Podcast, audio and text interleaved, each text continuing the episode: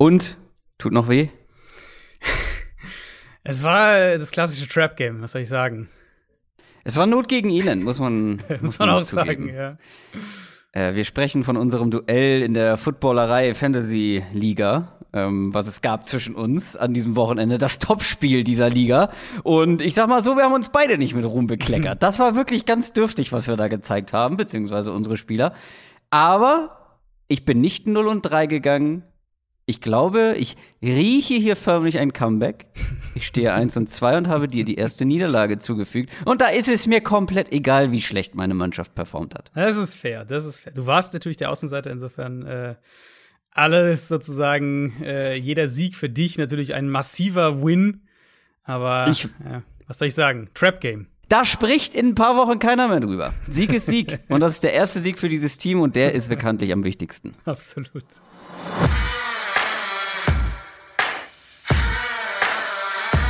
Down, Set, Talk.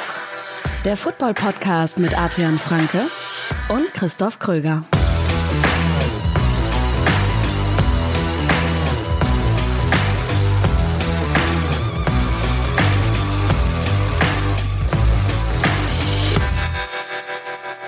Herzlich willkommen zu einer neuen Folge Downset Talk, Folge 181 vom offiziellen NFL-Podcast von The Sonnens Box mit mir, Christoph Kröger und Adrian Franke. Einen wunderschönen guten Tag. Ich habe fünf Ligen und habe alle gewonnen diese Woche. Es war wirklich ein gutes Wochenende. Dann habe ich noch meinen, äh, woran hat's gelegen, Tipp getroffen. Du auch, sprechen wir mhm. nachher noch mal kurz drüber. Und die beiden LA-Teams haben gewonnen. Ich glaube, ich muss also, auswandern. Es ist wirklich, ja. Und die Gut Browns bei Deutschland. Auch gewonnen. Also die Browns auch noch gewonnen. Es war wirklich ein, ein rundum wunderbares Wochenende. Aber wir wollen ja nicht auf letztes Wochenende gucken, sondern auf das kommende, beziehungsweise heute Nacht geht's ja schon los mit Woche Nummer 4 in der NFL. Wir gucken wieder auf alle Spiele und wahrscheinlich warten auch einige von euch darauf, dass wir äh, Madden verlosen. Wir haben es ja letzte Woche angekündigt. Wir haben jeweils eine Version für die Xbox und eine für die PS5. Wir werden die auch verlosen. Aber ganz am Ende der Folge. Ihr sollt natürlich bis zum Ende ähm, zuhören. Die nächsten anderthalb Stunden. reden wir mal, reden wir es uns ein, ja. Ja, du bist tatsächlich hinten raus diesmal limitiert. Also wir dürfen nicht trödeln heute. Ja. Aber ähm, ich sollte aufhören, am Anfang der Folge darüber zu sprechen, weil ihr wisst jetzt ja schon, wie lange diese Folge wird. Aber gut, eins nach dem anderen. Quick Question. Die könnt ihr uns stellen auf unserem exklusiven Discord-Channel für alle Supporter. Und die Frage der Woche kommt von Belherd. Er fragt, muss man sich noch keine Sorgen machen oder entpuppen sich die First-Round-Quarterbacks alle als Josh Rosen? Das ist natürlich unnötiger Salz, unnötiges Salz in die Wunde von Adrian. Äh, jetzt hier nochmal ähm, Josh Rosen rauszuholen, als gäbe es keine anderen First-Round-Quarterback-Busts in der Geschichte der NFL. Aber ist, glaube ich, klar, was er damit meint. Mhm. Weil wir haben ja vor der Saison das darüber gesprochen, oh, hier alle echt gut, irgendwie sehen gut aus in der Preseason, machen guten Eindruck. Und jetzt nach drei Wochen, ähm, zumindest vier von denen, ähm, haben ja schon so ein bisschen Einsatzzeiten bekommen oder waren zumindest schon mal Starting Quarterback ihres Teams und sahen bislang nicht wahnsinnig überzeugend aus. Ähm, bei wem willst du anfangen? Gibt es jemanden, bei dem du dir wirklich ernsthafte Sorgen machst? Also ernsthafte Sorgen, das ist noch zu früh, ganz klar. Drei Spiele. Ähm, da wäre, also wenn, würde ich vielleicht dazu neigen, so ein bisschen zu overreacten, wenn jetzt einer brutal gut aussehen würde. Also wenn einer jetzt irgendwie super gespielt hätte, dann würde ich eher sagen, okay, das ist krass und, und da ist vielleicht mehr dahinter sozusagen. Ähm, nach drei schlechten Spielen jetzt würde ich noch mir ein Urteil wirklich äh, möglichst ersparen. Klar, wenn man jetzt ein erstes Zwischenfazit ziehen kann oder ziehen will, dann wäre mein erster Punkt eben zu sagen, diese Spiele zeigen halt noch mal, wie krass wichtig einfach die Umstände für, für diese jungen Quarterbacks sind. Also ja. Rookie-Quarterbacks bauen fast immer ein paar Spiele, mal auch eine halbe Saison, mal auch eine ganze Saison, um sich an das Tempo, an die Komplexität in der NFL zu gewöhnen. Also ich finde, das sieht man, wenn wir bei einem Namen vielleicht mal anfangen, ich finde, das sieht man bei Trevor Lawrence gerade ganz, ganz krass, der du siehst halt das Talent, du siehst die Würfe, das ist alles da. Ähm, Aber der braucht halt teilweise zu lang. Der spielt teilweise einfach den Ticken zu langsam, den er im mhm. College eben hatte, weil die Passfenster für ihn mit seinem Arm einfach größer waren und den er in der NFL jetzt nicht mehr hat. Und ich finde, das ist so ein Beispiel, wo du einfach siehst, der braucht noch ein paar Spiele, um sich das wirklich auch von seinem Timing her drin zu haben. Das kann aber in Woche, weiß ich nicht, zwölf schon ganz anders aussehen. Ja, und auch bei den anderen, also bei Zach Wilson, da könnten die Umstände ja kaum schlechter sein. Justin mhm. Field spielt auch noch gegen seinen Coach offensichtlich, wenn wir uns angucken, was da letzte ja, Woche los war. Ja. Das war wirklich, sprechen wir vielleicht nachher noch mal kurz drüber, das war, also sowas habe ich wirklich noch nie gesehen, wie man einen so jungen, so unerfahrenen Quarterback so alleine lassen kann, was, mhm. was Play-Calling, was, ähm, was, ja, Play-Strukturen und so weiter und Protection und so weiter angeht das ist wirklich, das ist wirklich absurd. Mac Jones auf der anderen Seite hat gute Umstände, spielt auch ganz gut, aber auch bei ihm fehlt natürlich noch ein bisschen was. Ja, also Mac Jones ist sicher der, der am besten bisher spielt, der am weitesten auch ist. Ich finde, du siehst halt bei ihm trotz, also das sozusagen beide Sachen sind wahr. Zum einen, er ist am weitesten. Das ist ja auch das, was wir vor, äh, vor der Saison gesagt haben. Ja, er ist derjenige, der wahrscheinlich mit diesem, was ich jetzt gerade gesagt habe, du brauchst ein bisschen, um dich zu gewöhnen an das Tempo und so weiter, ähm, der damit wahrscheinlich besser klarkommen wird oder in dem Punkt schon weiter ist als die anderen. Gleichzeitig finde ich, sie siehst du auch die Limitierungen. Also, wir reden ja nachher auch über die Patriots noch, haben ja ein nicht so ganz unprominentes Spiel diese Woche. Ähm, wenn er eben in diese Situation gebracht wird, wo er ein Play machen muss, dann siehst du halt, finde ich, die Limitierung. Und da kann man dann auch wieder über die Umstände reden, so, ja, die sind besser als bei den anderen. Trotzdem finde ich nicht, dass er jetzt die perfekten Umstände irgendwie hätte oder dass es ihm ideal geholfen mhm, wird. Mhm. Ähm, und das siehst du halt dann teilweise auch. Also der, wo ich jetzt am meisten nach diesen drei Spielen, und das ist wirklich, also, ne, mit ganz viel, ganz viel Vorsicht zu genießen, aber der, wo ich am meisten mit den Zähnen knirschen würde, ist Zach Wilson, weil ich finde, mhm. da ist es schon doch deutlich, wie verloren der teilweise noch so ein bisschen wirkt. Aber na, drei Spiele ist noch viel Zeit. Und vielleicht machen wir ja auch mal ein Downset Short in der näheren mhm. Zukunft zu den Rookie Quarterbacks und reden da mal ein bisschen ausführlicher drüber. News aus der NFL. Jetzt reden wir aber erstmal über die Tampa Bay Buccaneers. Die haben Verletzungssorgen, vor allem in der eigenen Secondary, und haben sich da jetzt einen sehr bekannten Veteran mit ans Board, nee, aufs Board wie sagt man nochmal? Aufs an Schiff Bord wolltest du sagen. nee, an Bord geholt, wollte ich sagen. Ja, ähm, ins ja. Boot, ins Boot und an Bord. Ja. Das war das Problem, was ich hatte da im Kopf. Ähm, Richard Sherman ist neuerdings Teil des aktuellen Champions. Ja, ähm, Deal ist für ein Jahr. Finanzielle Details haben wir noch nicht, aber ich vermute, es wird nicht viel sein. Es wird sich in überschaubarem Rahmen bewegen, sonst hätte Tampa es wahrscheinlich ähm, nicht gemacht, zumal die ja auch nicht so viel Cap Space haben. Klar, All-In-Move, keine Frage. Er hat, äh, Richard Sherman hat in seinem Podcast gesagt, dass er das beste Angebot angenommen hat, das er sozusagen vorliegen hatte. Rappaport hat berichtet, dass die Niners und die Seahawks auch mit Sherman gesprochen haben, was ja in beiden Fällen Sinn ergeben hätte. Beide brauchten ja eigentlich dringend noch Cornerback-Hilfe. Ähm, dass Tom Brady auch eine tragende Rolle da mitgespielt hat, um Sherman von den Buccaneers zu überzeugen. Sherman hat das zumindest indirekt bestätigt, also dass Brady da auf jeden Fall dahinter war, um ihn äh, zu überzeugen oder, um, oder viel mit ihm gesprochen hat auch musste ja auch häufig genug gegen ihn spielen. Richtig. Äh, in ja. seiner Karriere, weiß ungefähr, was der Mann ja. zumindest mal konnte. Ja, es gab ja auch Berichte, dass äh, Brady ihn schon ganz gerne zu Patriots-Zeiten mal geholt hätte. Da war Sherman ja dann schon mal, also war er ja aus Seattle schon weg und dass er da vielleicht äh, den mhm. auch ganz gerne nach New England geholt hätte. Also Sherman hat letztes Jahr ja kaum gespielt, verletzungsbedingt, hat nur fünf Spiele gemacht. Das Jahr davor war er einer der besten Cornerbacks in der NFL. Ähm, ist jetzt natürlich 33, sprich, da muss man schon mal vorsichtig sein mit den Erwartungen, was man, wie, wie weit man ihn da projecten will. Und natürlich, das sollten wir dann auch nicht unter den Tisch fallen lassen, dass da auch noch eine, ähm, eine Situation abseits des Feldes läuft. Er wurde ja, haben wir damals drüber gesprochen, im Juli festgenommen, nachdem es diesen Vorfall vor dem Haus seiner Schwiegereltern gab, wo ja. er auch betrunken gefahren ist und so weiter. Also schon auch keine Kavaliersdelikte. Ähm, das ist jetzt auch noch nicht vom Tisch, das ist jetzt noch nicht irgendwie geklärt. Sprich, da könnte auch noch was in der Hinsicht sozusagen auf ihn zukommen. Ähm, rein sportlich für Tampa, klar, es ist ein Low-Risk-Move. Sie hatten die Verletzung eben mit Sean Murphy Bunting, Jamil Dean könnte diese Woche fehlen. Ähm, und Best Case natürlich, du bekommst noch mal eine, eine, richtig starke Saison von Sherman, so als ein Press-Corner in, in einer aggressiven Defense. Und wenn sich herausstellt, okay, auf dem Platz da bringt er uns nicht mehr so viel weiter, dann kann er halt immer noch ein Mentor für die ganzen jungen Spieler in der Secondary sein. Also für Tampa Bay, finde ich, ist das ein, ein Move, wo sie relativ wenig verlieren können. Apropos junge Spieler in einer Secondary. Die Jaguars haben auch viele junge Spieler in ihrer Defense vor allem, aber einen davon haben sie jetzt und das war wirklich der kurioseste Move, den ich seit längerer Zeit erlebt habe. Sie haben ihren letztjährigen First-Round-Pick CJ Henderson getradet. Und zwar zu den Panthers. Und jetzt, Adrian, werden sie ja wohl auch einen sehr, sehr hohen Draft-Pick wieder zurückbekommen haben. Oder nicht? Ja, so mittel. Ähm, so mittel. Es ist ein Drittrunden-Pick, den sie bekommen, zusammen mit Titan Dan Arnold.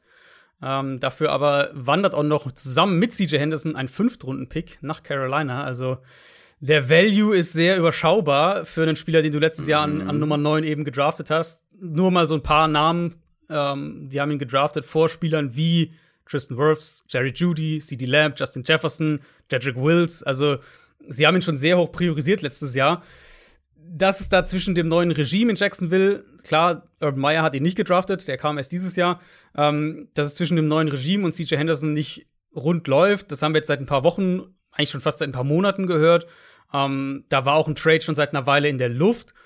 Aber das ist halt ein echt talentierter Corner, in den du einen Top-10-Pick investiert hast und den gibst du nach einem Jahr auf und, und verscherbelst ihn so mehr oder weniger so ist es einfach super schwer, als ein schlechtes Team gut zu werden, um es mal ganz, ganz klar zu sagen. Und ja, okay, Dan Arnold wollten sie im Frühjahr wohl schon haben und sie brauchen auch einen Receiving Tight aber das rechtfertigt das ja nicht. Und ich finde vor allem mal deutlich wird eben die andere, wenn man es auf die andere Seite noch mal dreht, weil aus Panthers Sicht mag ich den Trade sehr. Ähm, ich hatte ja letzte Woche in der, in der Spielpreview drüber gesprochen, dass sie defensiv anders spielen als letztes Jahr, aggressiver, mehr Man-Coverage, mehr auch so dieses flexible Blitzing, flexibler Pass-Rush.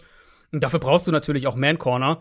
Und ich meine, da ging unsere Meinung ja auch ein bisschen auseinander, was, was Henderson anging, aber für mich Pre-Draft, wenn wir jetzt letztes Jahr schauen und dieses Jahr schauen, war JC Horn dieses Jahr und CJ Henderson letztes Jahr waren die beiden besten Corner für so eine Rolle im Prinzip. Ähm, jetzt hat sich Horn natürlich am Fuß verletzt. Das äh, die, kann gut sein, dass wir den gar nicht mehr sehen in der Saison. Das wäre natürlich sehr schade. Mhm. Insofern kann er aber auch, also kann Henderson dann auch kurzfristig dabei helfen, dass die Panthers ihren defensiven Stil weiterspielen können.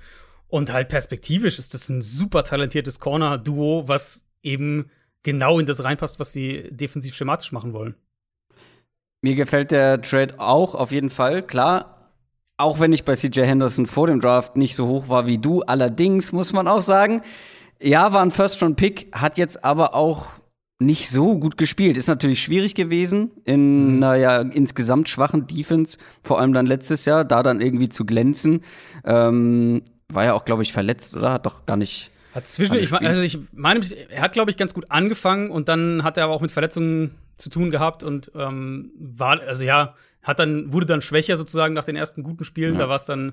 Ähm, Acht dann Spiele hat er gemacht. Genau. Ähm, aber das Talent ist ja trotzdem da. Ja, klar. Klar. Klar, und wie, wie du schon sagst, wenn dann JC Horn wieder fit ist und CJ Henderson, ähm, wenn sie da hoffentlich mehr rausbekommen aus ihm, dann ist das potenziell ein richtig starkes Corner-Duo. Dann hatten wir ja eben Richard Sherman, einen alten Bekannten. Und jetzt kommen wir zum nächsten alten Bekannten, der immer mal wieder in der NFL dabei ist, auch wenn vielleicht nur kurz, dann wieder nicht und mal wieder doch. Und jetzt ist Josh Gordon tatsächlich wieder zurück. Und zwar nicht bei den Seahawks, sondern bei den Kansas City Chiefs. Die haben sich Josh Gordon nämlich geschnappt. Ja, ging überraschend dann auch schnell. Der, also am Montag wurde erst bekannt, dass er wieder von der Liga ähm, spielberechtigt, für spielberechtigt erklärt wird und dann eigentlich ein paar Stunden später war er schon auf dem Weg nach Kansas City, obwohl es ja vorher eigentlich schon so ein bisschen rumging, ja, wenn das passiert, wenn er wieder, wenn er wieder spielen darf, dann, dann wäre Seattle schon auch interessiert und so weiter. War dann recht schnell bei den Chiefs. Ähm, du hast es angesprochen, klar, Josh Gordon, wissen wir alle, hat da mit sehr vielen Problemen zu kämpfen gehabt oder häufig auch mit dem gleichen Problem wieder zu kämpfen gehabt. Ähm, war jetzt zuletzt im Dezember 2019 auf unbestimmte Zeit suspendiert worden. Also letztes Jahr haben wir ihn ja auch nicht gesehen in der Liga, ähm, nachdem er da gegen die Auflagen von einem vorherigen Reinstatement verstoßen hatte. Das war seine insgesamt sechste Suspendierung seit 2013. Also ja, fast jedes Jahr, mehr oder weniger. Und zwischendurch war er ja auch mal einfach über mehr als ein Jahr gesperrt. Ähm, Insofern ist da logischerweise ganz viel Vorsicht geboten, weil keiner weiß, wie fit er ist, wie lange er jetzt wirklich auch wieder spielt, ob er wirklich die Kurve gekriegt hat oder ob wir halt ein paar Spiele von ihm bekommen und ähm, dann fällt er wieder zurück in alte Muster, was wir natürlich nicht hoffen. Er hatte mehrere Anfragen, das kam jetzt auch da in der im Zuge der, der Nachricht mit durch. Kansas City ist halt für ihn natürlich super attraktiv, weil falls er auf dem Feld bleiben kann, ähm, dann könnte er sich ja wahrscheinlich in kaum einer Offense ähnlich gut zeigen. Zumal seine Rolle, also dieser Outside Receiver, das ist ja schon genau das, was in dieser Chiefs Offense so individuell betrachtet noch fehlt.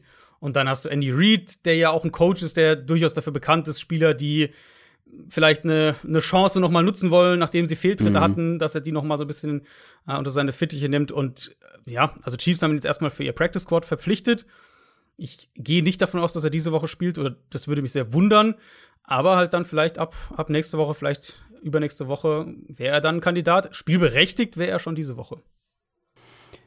Und dann zum Abschluss haben wir noch die 49ers der AFC. Was meine ich damit? Ich meine die Denver Broncos und ein Team, was ähnlich verletzungsgeplagt ist, wie die 49ers es in letzter Zeit waren. Die Broncos haben nämlich den nächsten Spieler verloren, und zwar KJ Hamler, der sich das Kreuzband gerissen hat. Ja, gerade eben mit der, mit der Jerry Judy-Verletzung, der ja auch noch vorerst fehlen wird, ist es natürlich echt bitter. Du wirst halt immer, ich meine, Denver hat jetzt ähm, diese Woche Baltimore. Das könnte natürlich so oder so ein Spiel sein, wo vielleicht die Offense dann ein bisschen schwächer aussieht oder sie insgesamt als Team mehr Probleme bekommen als jetzt über diese ersten drei Spiele. Aber du wirst halt immer, falls diese Offense jetzt irgendwann einbrechen sollte, die Frage so ein bisschen im Raum stehen haben, was wäre denn gewesen, wenn die alle fit geblieben wären? Und gerade Hamler, wir haben ja drüber gesprochen gehabt mit Bridgewater, ähm, dass er viel vertikaler attackiert. Und Hamler ist halt echt wichtig für ihr vertikales Passspiel, diese, ähm, diese Explosivität aus dem Slot heraus. Deswegen würde es mich jetzt auch nicht komplett wundern, wenn Denver, sagen wir mal, in, in drei Wochen stehen die immer noch gut da vor der Trade Deadline. Ähm, dass wenn die da sogar noch mal irgendwie was machen würden, vielleicht irgendwie schauen, ob du einen, einen Slot Receiver so als One-Year-Rental irgendwo holen kannst.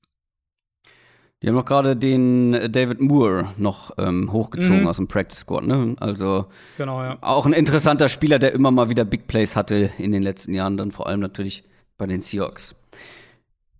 Das zu den News. Gucken wir auf Woche Nummer 4. NFL Preview. Wir können beide sehr zufrieden sein mit unseren Woran hat's hier liegen Picks. Das sind unsere Außenseiter-Picks, die wir hier jede Woche geben, wo man sich fragen muss beim Favoriten, ja, woran hat's gelegen? Und äh, ich musste auch sehr lachen. Ähm, am letzten Sonntag war ja ähm, Bundestagswahl und ja. ähm, anschließend hat die Moderatorin in der ARD ungefähr jeden, ähm, den sie befragt hat, von egal welcher Partei, hat sie direkt gefragt, also vor allem bei denen, die, die, ja, ähm, die verloren haben, die Stimmen verloren haben. Ja, woran hat es gelegen? Wir wurden sehr oft verlinkt, aber es war wirklich. Noch, ja. ja es, äh, ich musste sehr schmunzeln. Also ich habe die Rams getroffen gegen die Bucks. Das freut mich sehr, weil das war war schon gewagt, war schon gewagt. Und du hast auch getroffen die Vikings, ne? Gegen Vikings, die Seahawks, war das? Gegen Seattle, genau, ja. Ah, sehr gut. Eins zu eins steht es. Wir starten mit dem Thursday Night Game und das sind die Cincinnati Bengals gegen die Jacksonville Jaguars. Die Bengals haben die Steelers geschlagen und stehen 2 und 1. Die Jaguars kommen aus der dritten Niederlage in Folge, stehen 0 und 3 haben jetzt gegen die Cardinals verloren und die Jaguars, die sind ganz schön am struggeln. Wir haben ja eben schon ein bisschen über Trevor Lawrence gesprochen. Das ist schon so ein Auf und Ab. Hier und da sieht man dann mhm ähm, sein Talent, sein Armtalent auch aufblitzen. Dann hat er aber wieder Würfe, wo man sich fragt, was sieht er da, was will er da erreichen? Hat wirklich, ähm, ja, viele Turnover-worthy Throws ähm, bisher schon abgeliefert und auch schon einige Interceptions. Ich glaube, bei sieben steht er mittlerweile. Und ähm, wenn wir sagen, die Offense ist so ein bisschen auf und ab, die Defense der Jaguars ist eher nur so ein Ab. Da geht's mhm. vor allem abwärts.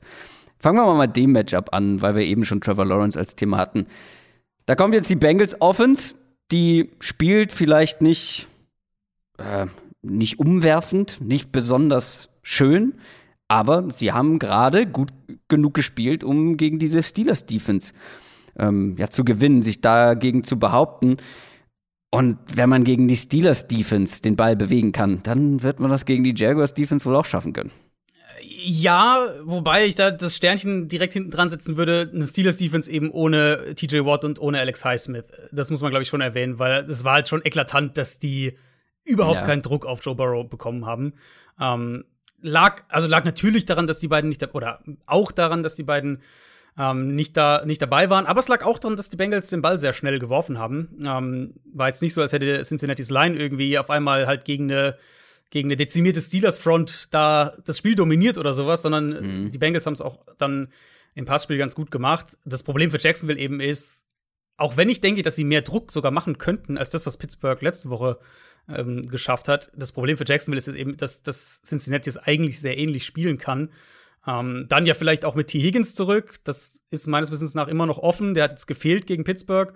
War ja dann, ähm, war, ich glaube sogar am, am, Sonntag erst ist es dann entschieden worden, dass er nicht spielt.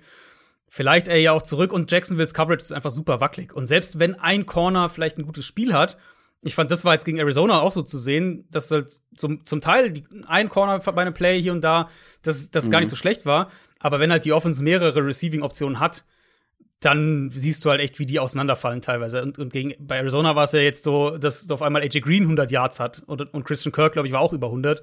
Ähm, das befürchte ich hier schon auch so ein bisschen aus, äh, aus Jaguars Sicht. Ich denke, dass die mit, mit Tyler Boyd im Slot, dass sie da riesige Probleme bekommen werden.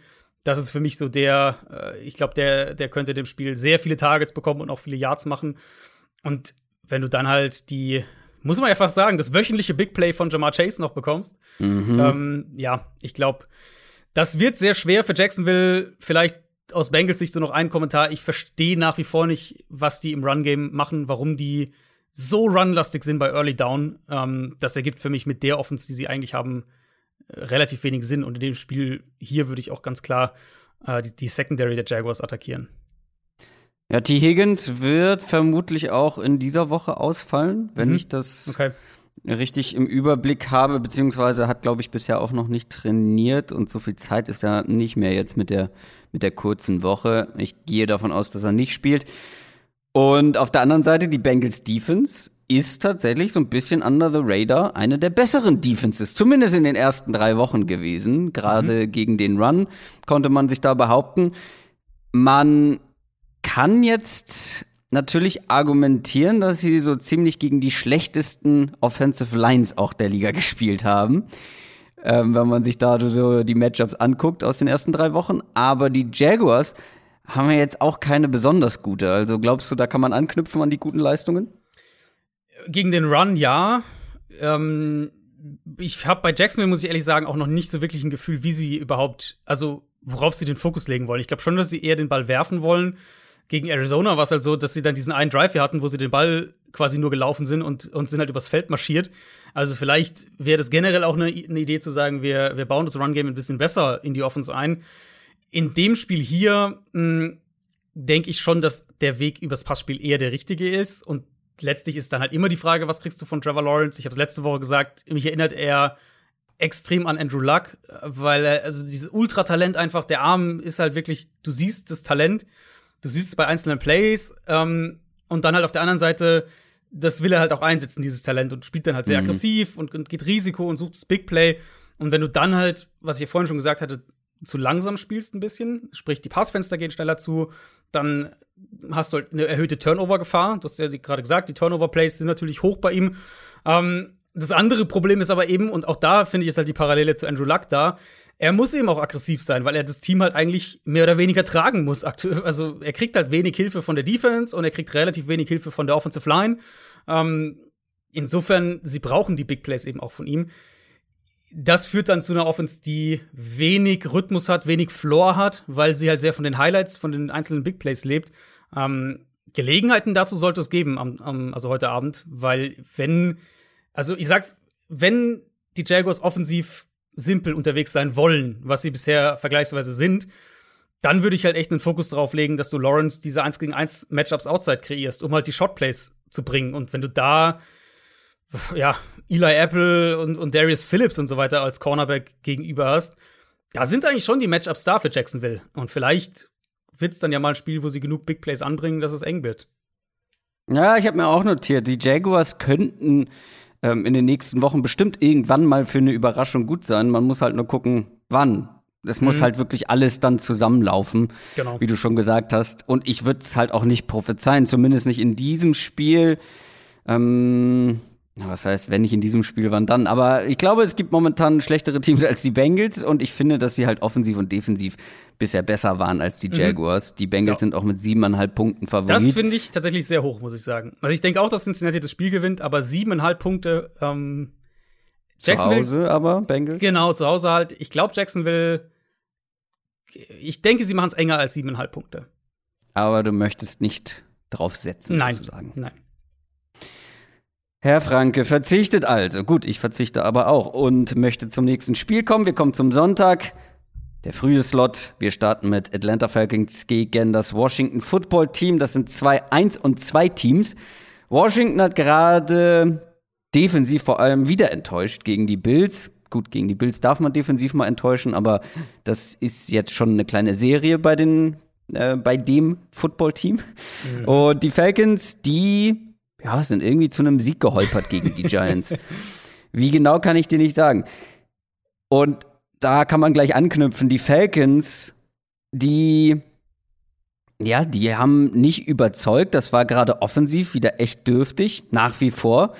Aber die könnten, ohne dass sie überzeugen, auch so einen kleinen Run jetzt starten. Also jetzt Washington, dann die Jets, dann die Dolphins. Das sind alles schlagbare Teams und schwupp, wenn es gut läuft, wenn es richtig gut läuft und sie vielleicht offensiv dann auch so ein bisschen die Kurve bekommen, stehst du plötzlich 4 und 2 da. Die Frage ist jetzt, kann man oder man muss halt mit Washington anfangen? Glaubst du, man kann jetzt da anknüpfen, wo man gegen die Giants aufgehört hat, zumindest was das Ergebnis angeht? Ich glaube, es könnte ein ähnliches Spiel werden, wo am Ende einer, einer muss halt gewinnen in den meisten Fällen und man ist sich nicht so ganz sicher, wie es ja. passiert ist, so. Ähm, weil es ging mir ähnlich mit Atlanta. Äh, Für mich tatsächlich der, der Haupt-Takeaway so ein bisschen aus dem Falcons-Giants-Spiel war ähm, eher negativer trotzdem für Atlanta, auch wenn sie es gewonnen haben. Nämlich, dass es bei Matt Ryan schon irgendwie, Ja. glaube ich, Richtung Karriereende geht oder zumindest mal in die Richtung, er muss sehr, sehr anders spielen als Quarterback. Ähm, also wirklich mehr so die Game Manager-Rolle. Wenn er eine saubere Pocket bekommt, ist es immer noch okay, auch wenn da die Armstärke auch nachlässt.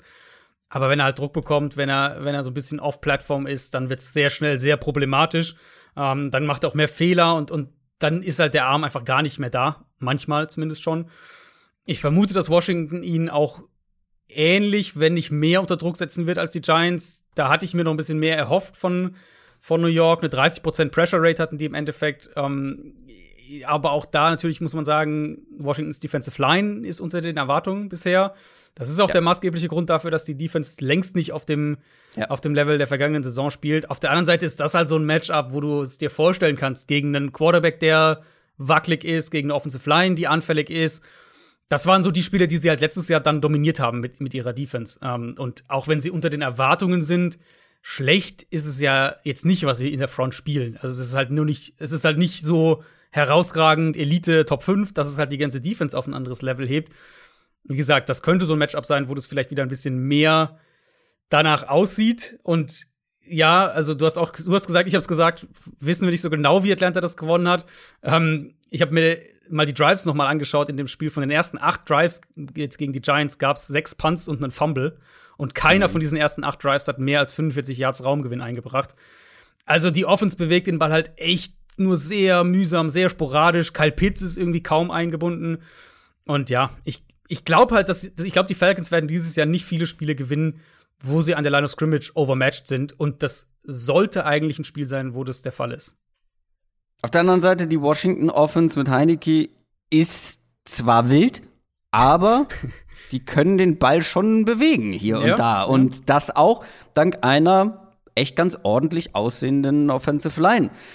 Und die Falcons Defense, die hat sich auch bisher nicht wahnsinnig mit Ruhm bekleckert. Ich glaube, dass man mit Heinekes Big Plays oder seinem Big Play Potenzial mit den Playmakern, über die wir jede Woche sprechen, McLaurin und Gibson allen voran, dass man da schon was reißen kann. Und ja klar, da wird auch wahrscheinlich in diesem Spiel zumindest der ein oder andere Turnover-worthy Throw sein, muss ja nicht zwingend dann auch ein Turnover werden. Aber ich will nicht ausschließen, dass diese Offense, die Washington Offense, am Ende die deutlich explosivere Offense in diesem Spiel war. Ja, ja, äh, will ich wenig widersprechen, so traurig das aus Falcons Sicht auch klingt. Ähm, Heineke hatte ich ja letzte Woche auch gesagt, er, er, spielt halt ähnlich wie Fitzpatrick im Prinzip. Und ähm, das ist ja letztlich auch das, wofür sie, äh, also wofür sie sich entschieden haben in dieser Offseason, als sie Fitzpatrick geholt haben.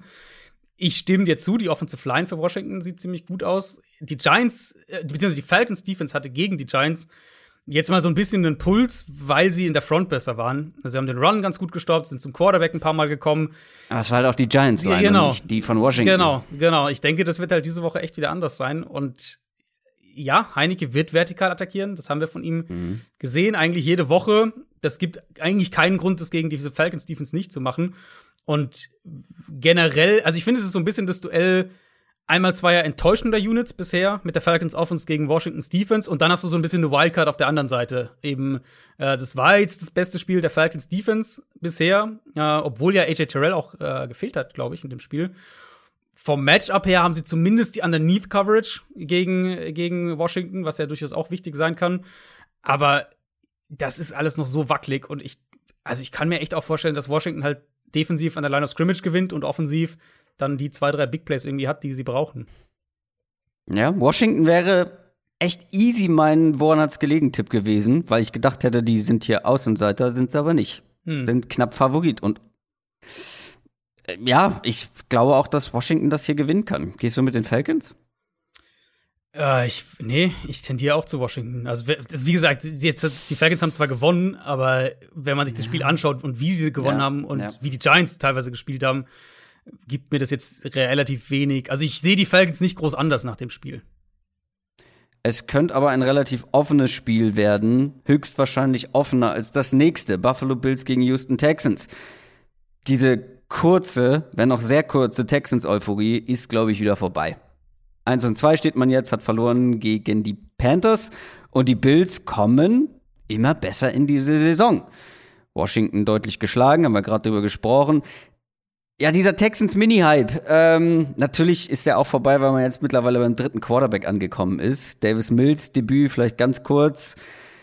Ja, schwierig da sich ein Urteil drüber zu bilden, weil, also, ich habe nach der ersten Halbzeit gedacht, okay, den wollen sie aber mal ordentlich verstecken. Da ist man ja mhm. nur gelaufen. Der konnte sich ja überhaupt nicht auszeichnen. Dann in der zweiten Halbzeit ähm, natürlich ein bisschen mehr, ja, gab jetzt kein, nicht viele krasse Fehler, aber halt auch wenig Positives. Ja. Und ich bin halt jetzt mal gespannt.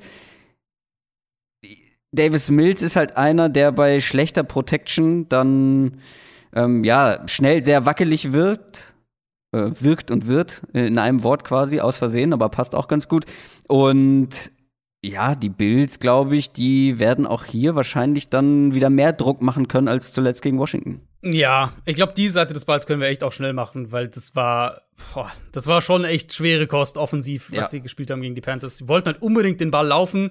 Das hat Cully nach dem Spiel ja auch gesagt, so nach dem Motto, ja, sie konnten halt äh, den, den, den berüchtigten Run nicht establishen und das war halt, das wäre ihr größtes Problem mit dem Spiel gewesen, hat er gesagt nach dem Spiel. Und also, wenn das der Ansatz ist, ich denke halt nicht, dass sie das diese Woche können, weil die Bills Defense spielt richtig gut bisher. Die, ähm, die, die Rotation in der Front funktioniert echt gut.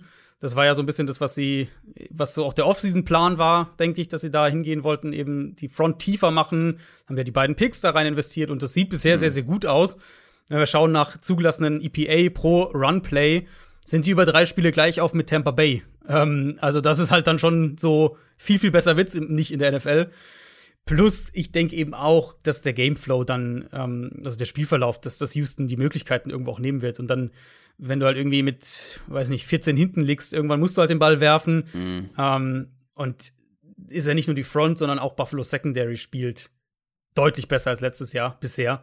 Ähm, und, und die Bills werden vermutlich weniger aggressiv in ihren Coverages sein als Carolina. Das heißt, ich denke, dass sie, ähm, dass sie weniger Big Plays zulassen oder generell die Big Plays gut absichern. Und ich sehe halt nicht, dass die Houston Offense da irgendwie konstante Drives hinlegt.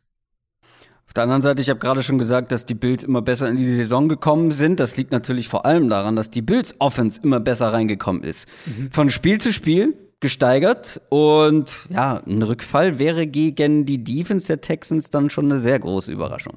Ja, ja, jetzt gerade, also Miami fand ich war ja, haben wir letzte Woche auch drüber gesprochen, das Dolphins-Spiel war so okay, aber hat jetzt, Ja. also aus Offensicht für die Bills, äh, die Defense war super stark, aber aus Offensicht für die Bills ähm, hat sie mich jetzt nicht vom Hocker gehauen. Das gegen Washington war deutlich mehr 2020 Josh Allen. Ähm, Ich hatte Deswegen ja- meine ich ja immer gesteigert, Ja, weißt genau. du? Erstes Spiel war Genau. Grütze, dann okay und dann richtig gut. Ja, genau. Ähm, ich hatte das ja in der Preview auch irgendwie so in die Richtung gesagt, dass, dass Buffalo eben gegen eine strukturell zumindest dieses Jahr ähnlich spielende ähm, Steelers-Defense, dass sie da enorme Probleme hatten, diese Spread-Offense aufzuziehen. Und es war jetzt nicht so gegen Washington, als hätte die Offensive Line viel besser gespielt und Allen hatte Zeit in der Pocket oder irgendwie sowas. Er hat einfach viel mehr Plays gemacht. Also vertikales Passspiel sah besser aus, hat sich besser out of structure bewegt, Plays spät in Down gemacht, all diese Sachen. Das war von Allen individuell war das halt viel, viel mehr. Ähm, dann Sanders war deutlich besser eingebunden. Ist schwer vorstellbar nach dem Auftritt jetzt, dass Houston defensiv da irgendwie einen Zugriff bekommt, weil das wäre ja so das Argument ge gewesen. Also Houston, eine der positiven Überraschungen war ja, dass sie tatsächlich über die ersten Spiele ganz gut Druck auf den Quarterback bekommen haben, ähm, also jetzt defensiv betrachtet. Und dann so, okay, können die vielleicht Josh Allen unter Druck setzen ohne Blitzing und, und Buffalo findet nicht so wirklich einen Rhythmus. Das will ich auf keinen Fall ausschließen, dass Buffalo's Line hier auch wieder ein bisschen wackelt. Ähm, und, und da hat Houston auch Carolina ja auch Probleme bereiten können. Aber mit dem Auftritt jetzt gegen Washington bin ich einfach deutlich optimistischer aus Bills Sicht, dass sie, selbst wenn die Line Probleme bekommt, dass sie da wieder Antworten findet und dass, dass vor allem Josh Allen selbst Antworten findet. Die Buchmacher sehen das offensichtlich ähnlich. Ich glaube, ich habe dieses Jahr noch keine so große Favoritenrolle gesehen. Ja. Die Bills sind mit 16,5 Punkten Favorit. Mhm. Ja, schon ordentlich. Gut, sie spielen auch zu Hause. Aber 16,5 ist natürlich, ist natürlich deftig. Aber klar, liegt auch ein bisschen auf der Hand mit den jüngsten Entwicklungen. Auch mit Davis Mills halt auf Quarterback bei den Texans. Ich glaube, keiner von uns wird jetzt dagegenhalten, oder? Nee, nee, ähm, das, also, wenn, ähm, wenn Houston das gewinnt, dann äh, weiß ich nicht, dann müssen wir, müssen wir eine Short-Folge am Montag machen oder so. Oh, das, äh, da hast du jetzt was versprochen. Ich glaube, glaub, das Risiko hält sich in Grenzen. Das Risiko hält sich höchstwahrscheinlich in Grenzen. Kommen wir zum nächsten Spiel. Die Chicago Bears treffen auf die Detroit Lions. Die Bears stehen 1 und 2 nach einer Niederlage gegen die Browns und die Lions 0 und 3 nach einer sehr, sehr bitteren Niederlage gegen die Baltimore Ravens. Vielleicht seid, vielleicht gibt es ja Leute unter euch, die noch neu dabei sind, was die NFL angeht, was Football angeht. Es gibt eine ganz wichtige Regel. Eine Sache, die ihr euch merken solltet für die Zukunft. Ein NFL-Spiel dauert 60 Minuten, vier Viertel und am Ende verlieren die Lions. Uff. Ja, es war. Es ist also, halt, es ist halt mehr Lions-artig, mehr Lions-esque kannst du Ja. nicht verlieren als so gegen die Ravens. Aber gucken wir auf dieses Spiel. Wollen wir nicht weiter drauf rumtrampeln. Ähm, jetzt trifft hier in diesem Spiel so ein bisschen, ähnlich wie bei uns bei Fantasy, ähm, ein bisschen Not gegen Elend aufeinander. Aber wir müssen natürlich, ich habe es ja vorhin schon angedeutet, wir müssen noch mal kurz über Justin Fields, über das Debüt reden und vor allem darüber, wie es besser werden kann jetzt in dem Spiel gegen die Lions. Also Matt Nagy wurde von allen Experten eigentlich komplett zerrissen nach diesem Spiel, was sein Gameplan anging, beziehungsweise den nicht vorhandenen Gameplan ganz offensichtlich für einen Quarterback wie Justin Fields. Und zum Beispiel auch Dan Orlovsky, der ist eigentlich dafür bekannt, dass er tendenziell eher relativ dumme Takes abgibt und viel zu hotte Takes vor allem. Aber da hat er mir, müsst ihr mal, müsst ihr mal suchen, ähm, sein Take zu diesem Spiel, da hat er mir wirklich aus der Seele gesprochen. Matt Nagy und die Bears haben einfach nichts gemacht, um Justin Fields zu helfen. Den haben sie quasi ins offene Messer rennen lassen. Mit dieser schlechten Line überhaupt nicht in Protection geholfen, nicht seine Qualitäten genutzt mit seiner, ähm, mit seiner Mobilität und so weiter. Das muss schnell besser werden. Es ist eh absurd, dass man keinen vernünftigen Gameplan scheinbar Ja. zur Verfügung hatte. Äh, Fields wurde neunmal gesackt, man hat den Ball fast gar nicht bewegen können. Aber wie gesagt, nicht zu viel Recap. Jetzt trifft man halt auf eine, auf eine schwächere Defense ähm, mit der von den Lions. Was glaubst du, wie schnell kann Justin Fields dieses Debüt vergessen und wie schnell können auch die Fans äh, dieses Debüt vergessen jetzt im Hinblick auf das kommende? Äh, wir wissen ja noch gar nicht genau, wer Quarterback spielt. Ähm, Matt Nagy hat ja gesagt Anfang der Woche, dass auch Nick Foles ja, eine Option wäre für dieses Spiel. Ach ähm, so, aha. Also, ich habe nur bei Andy Dalton geguckt und da sah es jetzt noch nicht so aus. Ja, ja, nee, er war da ganz, äh, hat gesagt, da ist alles, alles denkbar. Ähm, ja, also ich finde es echt schwer nachvollziehbar, weil wir haben eigentlich von Matt Nagy gesehen letztes Jahr mit, ähm, und ich weiß, da war er dann nicht der Playcaller am Ende, aber er ist natürlich trotzdem in, im Gameplan und so weiter, ist er natürlich trotzdem voll involviert und, und muss den auch absegnen. Und da haben wir ja gesehen, da haben wir letztes Jahr einige Mal auch drüber gesprochen, wie sie dann ja. der, im letzten Saisondrittel die Offense umgestellt haben, damit du halt trotz ja. all der Limitierungen von Mitch Trubisky eine, eine, gute Offense irgendwie, oder eine produktive Offense zumindest, ähm, aufs Feld bringst. Und ich hätte mir halt viel mehr davon da auch gewünscht es ist eigentlich, eigentlich können sie das. Ich habe, aber ich kann mir nicht erklären, warum sie es nicht gemacht haben. Gerade mit einem mit einem Rookie Quarterback, erster Start, wo wir wissen, okay, ähm, der hält den Ball gerne mal zu lang, der muss sich, dann muss er sich zusätzlich noch an das NFL-Tempo und so weiter gewöhnen. Ja, und dann lässt du den halt aus irgendwie Spread Empty den Ball werfen und hast keine Rollouts und keine Option Plays und so weiter drin.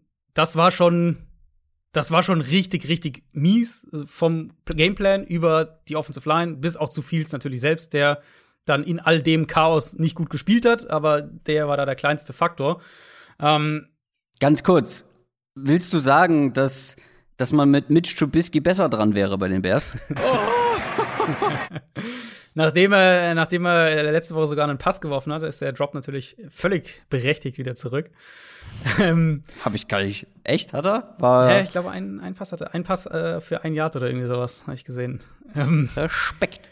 Äh, ja, also vor allem, weil es halt grotesk, nachdem wir die Woche davor gesehen haben, zumindest für eine Halbzeit, bis er dann verletzt raus musste, wie die Texans mit Tyra Taylor Clevelands Defense Probleme gemacht haben. Und das war ja eigentlich, ähm, das war ja eigentlich genau das. Und klar, jetzt wartet kein Miles Garrett diese Woche, ähm, ja, wenn es gegen die Lines geht. Nett.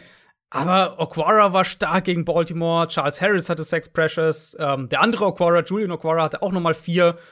Trey Flowers hat ja sogar gefehlt gegen die Ravens. Der könnte diese Woche zurückkommen.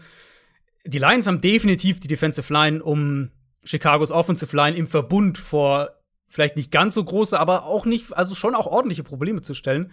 Ähm, vor allem ebenfalls Nagy Justin Fields dann irgendwie wieder so auf dem Präsentierteller anbietet, gewissermaßen. Falls er das nicht macht, falls sie einen anderen Plan haben oder falls er auch mit einem anderen Quarterback spielt, wer weiß, sie haben natürlich die Matchups im, im Passspiel mit ihren Receivern gegen die Lions Secondary, das ist ja völlig klar. Die musst du natürlich auch ähm, nutzen können. Ich vermute, dass Detroit das sehr ähnlich spielen wird wie gegen Green Bay vor zwei Wochen, nämlich dass du mit zwei tiefen Safeties da sitzt, die, die Offense zwingst, lange Drives hinzulegen. Und wenn Chicago dann halt gegen diese Front den Ball nicht laufen kann und gegen den Foreman Rush unter Druck dauernd gerät, egal wer da der Quarterback ist, mit Fields wäre das Problem wahrscheinlich noch mal einen, einen Ticken größer, als wenn, ähm, wenn Foles spielt. Aber dann wird es ein, ein, ganz langes und schwieriges Spiel wieder für die Bears Offense. Und, und ich glaube, das Matchup, ähm, so wie die Lions Defense sich bisher präsentiert hat, das ist trotzdem echt eklig. Die Lions-Fans vor allem ärgern sich natürlich, dass man das Spiel jetzt letzte Woche so ärgerlich verloren hat. Aber ganz ehrlich, da hätte es gar nicht zu kommen dürfen. Soweit hätte es nicht kommen dürfen. Eigentlich war man in der ersten Halbzeit komplett unterlegen. Die Ravens haben sie, haben es zugelassen, die Lions wieder, dass die Lions wieder ins Spiel mit reinkommen, haben den Sack nicht zumachen können. Mhm. Die Ravens sind eine unangenehme Defense, aber auch die Bears können ja auf ihre Art und Weise unangenehm sein. Bei den Ravens, wie gesagt, ist man später noch wieder ins Spiel gekommen. Was glaubst du, wie wird sich das hier entwickeln gegen diese Bears Defense? Ja, also ich, also Goff hat das eigentlich ganz ordentlich gemacht gegen Baltimore. Ähm, da dachte ich, dass er deutlich größere Probleme bekommt gegen die Defense, zumal eben Detroit den Ball ja über weite Strecken zumindest wirklich nicht gut laufen konnte. Bears Defense hat Chicago trotz dieses Offense-Totalausfalls haben sie die gegen Cleveland ja echt eine Weile im Spiel gehalten und ich denke, das ist schon auch die beste Chance hier, mhm. eben Goff zu Fehlern bringen. Ähm, aber ich muss halt schon auch sagen, also Detroit überrascht mich insofern positiv, dass sie einfach gut gecoacht sind. Ähm, mhm. Dass sie aus ihren Möglichkeiten echt einiges rausholen. Waren jetzt gegen, Bo gegen Baltimore waren sie auch mal ein äh, bisschen vertikaler in ihrem Play-Action-Pass-Spiel. Goff spielt solide, vor allem wenn man bedenkt, was er an Receivern hat. Uh, und, und vielleicht kann Detroit ja jetzt auch wieder ein paar, paar explosive Plays am Boden mehr bekommen in dem Matchup. Also für mich ist das ehrlicherweise ein, ein ziemlicher Cointoss-Spiel und mich würde es also überhaupt nicht wundern, wenn Detroit das gewinnen würde. Mhm, offenes Spiel auf jeden Fall. Die Bears sind drei Punkte Favorit. Das zu Hause jetzt halt. gerade so. Ja, zu Hause, ne? Also eigentlich ist es quasi ein, ein Toss-Up-Spiel. Ja, aber das zählt ja nicht. Richtig. Das können wir nicht jedes Mal Richtig. sagen, weil das ist ja immer so. Richtig. äh, die Bears sind Favorit. Und wenn ich das richtig rausgehört habe, tendierst du zu den Lions? Ich habe mir ein anderes Spiel für äh, unser, unser Woran hat's gelegen rausgesucht. Aber wenn ich tippen müsste, würde ich auf Detroit tippen, ja. Musst du ja jetzt. Na gut. Kommen wir zu den Dallas Cowboys. Die spielen gegen die Carolina Panthers. Die Panthers stehen 3 und 0, sind ungeschlagen. Die Cowboys 2 und 1. Beide kommen aus überzeugenden Siegen. Und jetzt trifft diese Überraschungsdefense der Panthers auf eine sehr starke Offense, die der Cowboys. Und man könnte, wenn man das, wenn man ein bisschen kritisch sein will, man könnte behaupten, das ist die erste richtige Herausforderung für diese Überraschungsdefense. Und das halt jetzt auch noch ohne einen der besten Spieler der ersten drei Wochen. Wir haben es in den News besprochen. JC Horn ist raus, klar. Henderson kommt mit dazu. Ähm, Kann man jetzt aber nicht erwarten, dass der ihn Plug and Play ähm, auch qualitativ ersetzen kann. Hat wirklich sehr gut gespielt, JC Horn.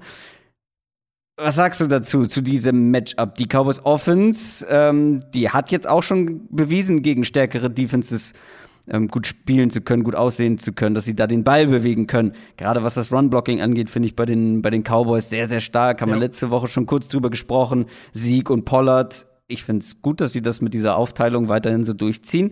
Aber die sehen halt beide gut aus, weil sie halt beide erstmal entspannt über die Line of Scrimmage kommen und erst danach irgendwie auf Gegner treffen. Das hilft natürlich extrem weiter. Aber das wird trotzdem ein sehr interessantes Matchup, oder nicht? Total, total. Es gibt zwei Spiele diese Woche, das Panthers gegen, gegen Dallas und, und Baltimore gegen ähm, Denver, wo ich halt, wo ich super gespannt drauf bin, weil wir zwei 3 und 0 Teams haben, wo ich mir noch nicht sicher bin, inwieweit 3 und 0 legit ist für die beiden. Ähm, Panthers, also wenn wir auf der Seite des Balls anfangen, Panthers Defense generell sehr, sehr spannend dieses Jahr.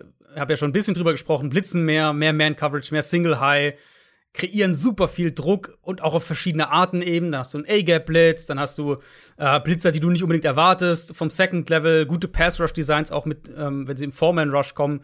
Also sind sehr schwer ausrechenbar, die variieren ihr Personal auch gut. Mal hast du sechs Defensive Backs drauf, mal eine 3-3-5, dann auch viel Rotation nach dem Snap. Also schwer zu lesen, sehr unangenehm zu spielen, denke ich. Klar, JC Horn ist, ist eine große Frage, wie das funktioniert. Ob sie dann vielleicht auch umstellen, ähm, ob sie vielleicht schematisch ein bisschen anders spielen müssen. Und dann, klar, überhaupt keine Frage, mit Abstand die stärkste Passing Offense, die sie bisher hatten. Also Panthers hatten ja bisher Jets, Saints und jetzt eben Ja. Davis Mills und die Texans. Und jetzt kriegst du halt Prescott und, und Cooper und Lamb und eine gute Offensive Line. Ähm, zumal ich halt gerade in dem, also alles, was ich jetzt gesagt habe hier, unangenehm zu spielen, schwer zu lesen und Blitzing und, und Pass Rush und so weiter. Prescott ist halt so gut darin, aus der Pocket auch gegen Druck zu spielen, Pre-Snap schon Sachen zu gewinnen. Ähm, das wird für die Panthers Defense, die ja nach wie vor eine junge Defense ist, wird es eine ganz andere Herausforderung, weil sie bisher einfach gegen, gegen Quarterbacks auch gespielt haben, die sie mit ihren Blitzes und ihren Pass-Rush-Packages teilweise echt komplett überfordert haben.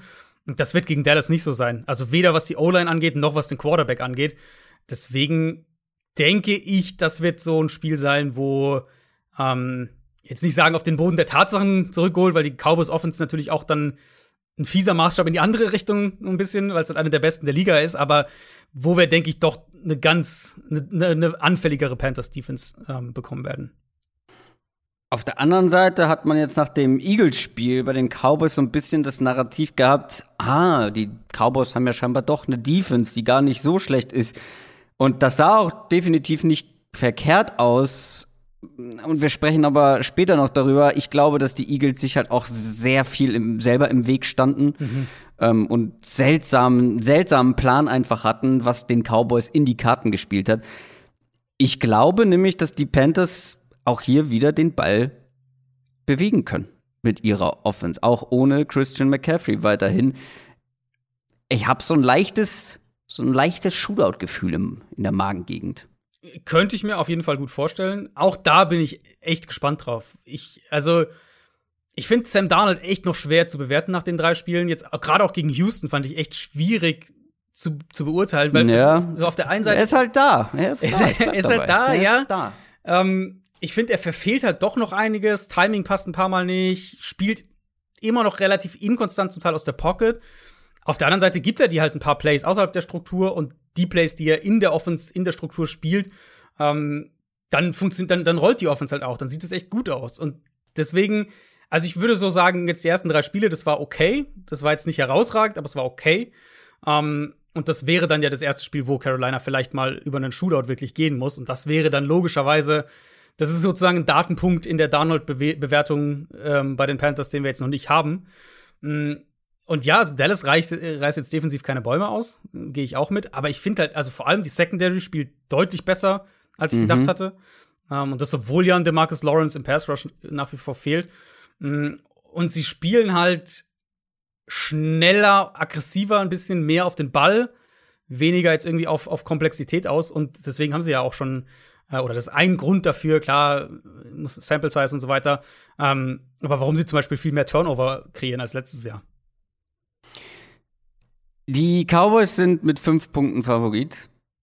Ich glaube, dass das auch ein enges Spiel werden könnte. Allerdings, das, was wir zuerst besprochen hatten, diese Panthers Defense, ich will das erstmal sehen. Ich weiß, Überraschungsdefense, bliblablub, richtig überzeugend bisher. Aber wie gesagt, das wird der erste richtig, richtig schwere Test. Und ich glaube, dass dieser Test dann doch noch eine Nummer zu groß ist. Ähm, Gerade auch mit der Verletzung von JC Horn. Da hast du ja noch mehrfach unterstrichen, wie wichtig auch der individuell für diese Defense ist. Und vielleicht können sie also jetzt aus Defense-Sicht, vielleicht können sie hier und da ein Big Play liefern, ähm, die, die, ähm, die Cowboys auch mal stoppen, aber halt nicht komplett. Und dann weiß ich wiederum nicht, auf, ob auf der anderen Seite die eigene Offense ausreicht, um da mitzugehen. Deswegen mhm. meinte ich auch so ein leichtes Shootout-Potenzial und in einem Shootout würde ich mich immer für Cowboys, für die Cowboys entscheiden. Ich glaube, wir sehen hier die erste Panthers-Niederlage. Ja, ist auch mein Tipp. Äh, ich bin wirklich extrem gespannt und super schade, also natürlich auch für ihn persönlich und generell super schade, dass, dass JC Horn sich verletzt hat, aber dass, er, dass wir gerade jetzt, dass wir das Spiel jetzt auch nicht mehr mit ihm bekommen, ähm, hätte ich sehr gerne gesehen. Ich mm. bin sehr auf die Defense gespannt gegen diese Offense. Da traue ich ihnen was zu. Ich, ich bin einfach bei der Offense noch skeptisch, bei der Panthers Offense ähm, und denke eben, dass die Cowboys letztlich über 30 gehen und die Panthers nicht der Christian McCaffrey-Verlust, der ist wirklich, ist wirklich hart für die Panthers. Auch wenn es ein Running Back ist. Ja, ich meine, so wie sie halt spielen, der kreiert halt so viel ähm, im Passspiel und, und hat so viele First Downs und so weiter äh, im, im Passspiel durch die Luft. Ja, das wirst du auf jeden Fall auch merken. Miami Dolphins gegen Indianapolis Colts ist unser nächstes Spiel. Die Dolphins stehen 1 und 2, die Colts stehen 0 und 3. Und gerade für die Colts wird das ein enorm wichtiges Spiel. Wenn sie das auch noch verlieren, dann wird es richtig schwierig. Und bei den Colts habe ich persönlich mehr Fragezeichen als vor der Saison und vor allem mehr Fragezeichen als Antworten aktuell. Vor allem, was die Offense angeht. Mhm. Was ist mit dieser Line los? Was ist mit dem Running Game los? Warum läuft man grundsätzlich so wenig? Carson Wentz, was ist mit dem los? Der sieht ein bisschen aus nach dem Carson Wentz von letzter Saison. Oder ist er einfach nur limitiert, weil er halt zwei verstauchte Fußsprunggelenke äh, hat? Aber dann auch die Frage, warum spielt er dann überhaupt? Was ist mit der Colts Offense los und vor allem dann auch auf das Matchup bezogen? Wird das gegen die, werden wir gegen die Dolphins mehr Antworten bekommen als bisher? Ja, ich befürchte irgendwie nicht so wirklich. Also ich habe mir gestern noch mal dieses Colts Titans Spiel angeschaut. Ähm, kann ich nicht empfehlen, muss ich auch ehrlicherweise sagen. Also, das war echt super sloppy. Und dann hast du halt einen Carson Wentz, wo du eigentlich beim Aufwärmen schon siehst, dass er sich nicht bewegen kann. Ja. Ähm, die O-Line eben der Coles, da hatte ich auch letzte Woche schon ein bisschen was zu gesagt. Das ist ein Thema, was sich jetzt eigentlich seit Woche 1 durchzieht, dass die nicht ansatzweise so gut ist, wie man vorher gedacht oder, oder gehofft hatte. Auch nicht mit Fischer zurück auf Left Tackle. Das hat es jetzt auch nicht stabilisiert. Ähm, und dann eben insgesamt eine Offense, die sehr konservativ in ihren Playcalls ist. Klar, mit jetzt Carson Wentz limitiert, gehst du vielleicht noch mal tendenziell eher in die Richtung. Wenn du vielleicht deiner Line weniger traust, gehst du auch noch mal tendenziell eher in die Richtung. Ähm, und dann, also jetzt gegen Tennessee war das halt wirklich eine Offense, die nie irgendwie sowas ansatzweise wie einen Rhythmus gefunden hat und, und die dann letztlich 16 Punkte macht, von denen mhm. ähm, 10 mit kurzem Feld nach Turnover kamen, wenig Explosivität, Run-Game hast du angesprochen. Klar, Carson Wentz hält hier und da auch den Ball zu lange und, und macht den einen oder anderen Fehler. Ähm, also ja, ich, nach Woche drei will man jetzt nicht irgendwie zu schwarz malen, aber ich, das fühlt sich schon nah an Season vorbei an für die Colts, wenn sie das verlieren. Und also da glaube ich, sollte man es auch umgekehrt nicht, nicht schön reden. Und ich weiß nicht, ob du viel mehr in dem Spiel ähm, erwarten solltest gegen eine, gegen eine aggressive Dolphins-Defense, die sich so ein bisschen auf Pittman fokussieren kann in Coverage, äh, viel aber auch eins gegen eins Coverage spielen kann. Und in meinen Augen die Carson Wentz halt also permanent blitzen sollte, weil der kann sich nicht gescheit bewegen. Die Line ist wackelig. Ähm, mhm. Sie haben weitestgehend gute Matchups in Coverage, die Dolphins. Und ja, also ich sag mal so, wenn ihr Fantasy spielt, ähm, würde ich diese Woche sehr stark dazu raten, Nahim Heinz zu starten, weil das ist mit Abstand das beste Matchup in meinen Augen, wenn, wenn, die, wenn die Dolphins Man-Coverage spielen und blitzen. Ähm, und letztlich, also diese, so den Bogen noch mal fertig zu schlagen von vom Anfang, diese konservative, dieses konservative Playcalling und, und wie sie spielen, die Colts haben bisher 72% ihrer Receiving Yards nach dem Catch bekommen. Das ist der Höchstwert in der NFL und so sieht's halt auch aus.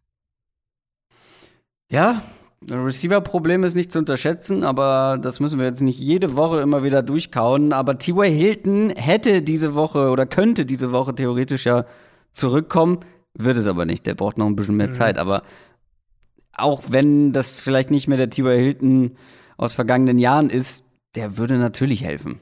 Klar, Klar. Nee, keine Frage. Und dann kommst du in die, äh, kommst ja irgendwann in die Situation, das ist dann vielleicht ein Thema, das wäre vielleicht auch ein Thema für eine, für eine Downset Short. Ähm, nimmst du irgendwann Carson Wentz raus, um deinen Erstrundenpick zu mhm. beschützen? Also sagen wir, du verlierst diese Woche. Ich glaube, nächste ah, Woche spielen wegen, sie. Ja. Genau, weil er mhm. muss ja, also genau, vielleicht zur Erklärung, ähm, ja. er muss ja, wenn sie die Playoffs nicht erreichen, muss er mindestens 70 äh, Prozent, glaube ich, der Snaps gespielt haben. Oder 75 Prozent der Snaps? Muss ich noch nachschauen. Eins von beidem. Ähm, damit aus dem Second, also dass ein First Rounder in dem Trade fällig wird und eben nicht äh, ein Second Rounder. Wenn du jetzt diese Woche verlierst, dann hast du, glaube ich, Baltimore als nächstes. Mhm. Ja, setzt du ihn halt irgendwann mal auf Injured Reserve und sagst, okay, ähm, die Saison haken wir so ein bisschen ab. Das, das ist dann eine andere knifflige Frage, die du aus Franchise-Sicht dir stellen musst. Ich glaube allerdings, dass man sich durchaus auch berechtigte Hoffnungen macht bei den Colts, dass man diese Woche das Spiel gewinnen kann. Weil auf der anderen Seite ist man ja auch ein bisschen verletzungsgeplagt. Zumindest ist da auch der Backup-Quarterback am Start mit Jacoby Brissett. Gegen die Raiders finde ich, das war nicht doll von dieser Offense. Mhm. Aber es war jetzt auch nicht so schlimm, wie man erwarten konnte, nach dem, was man von Jacoby Brissett gesehen hat, nachdem er in dem Spiel davor für Tua Tagovailoa reinkam. Diese O-Line ist halt einfach so absurd schlecht. Ähm, das wird auch hier für Probleme sorgen.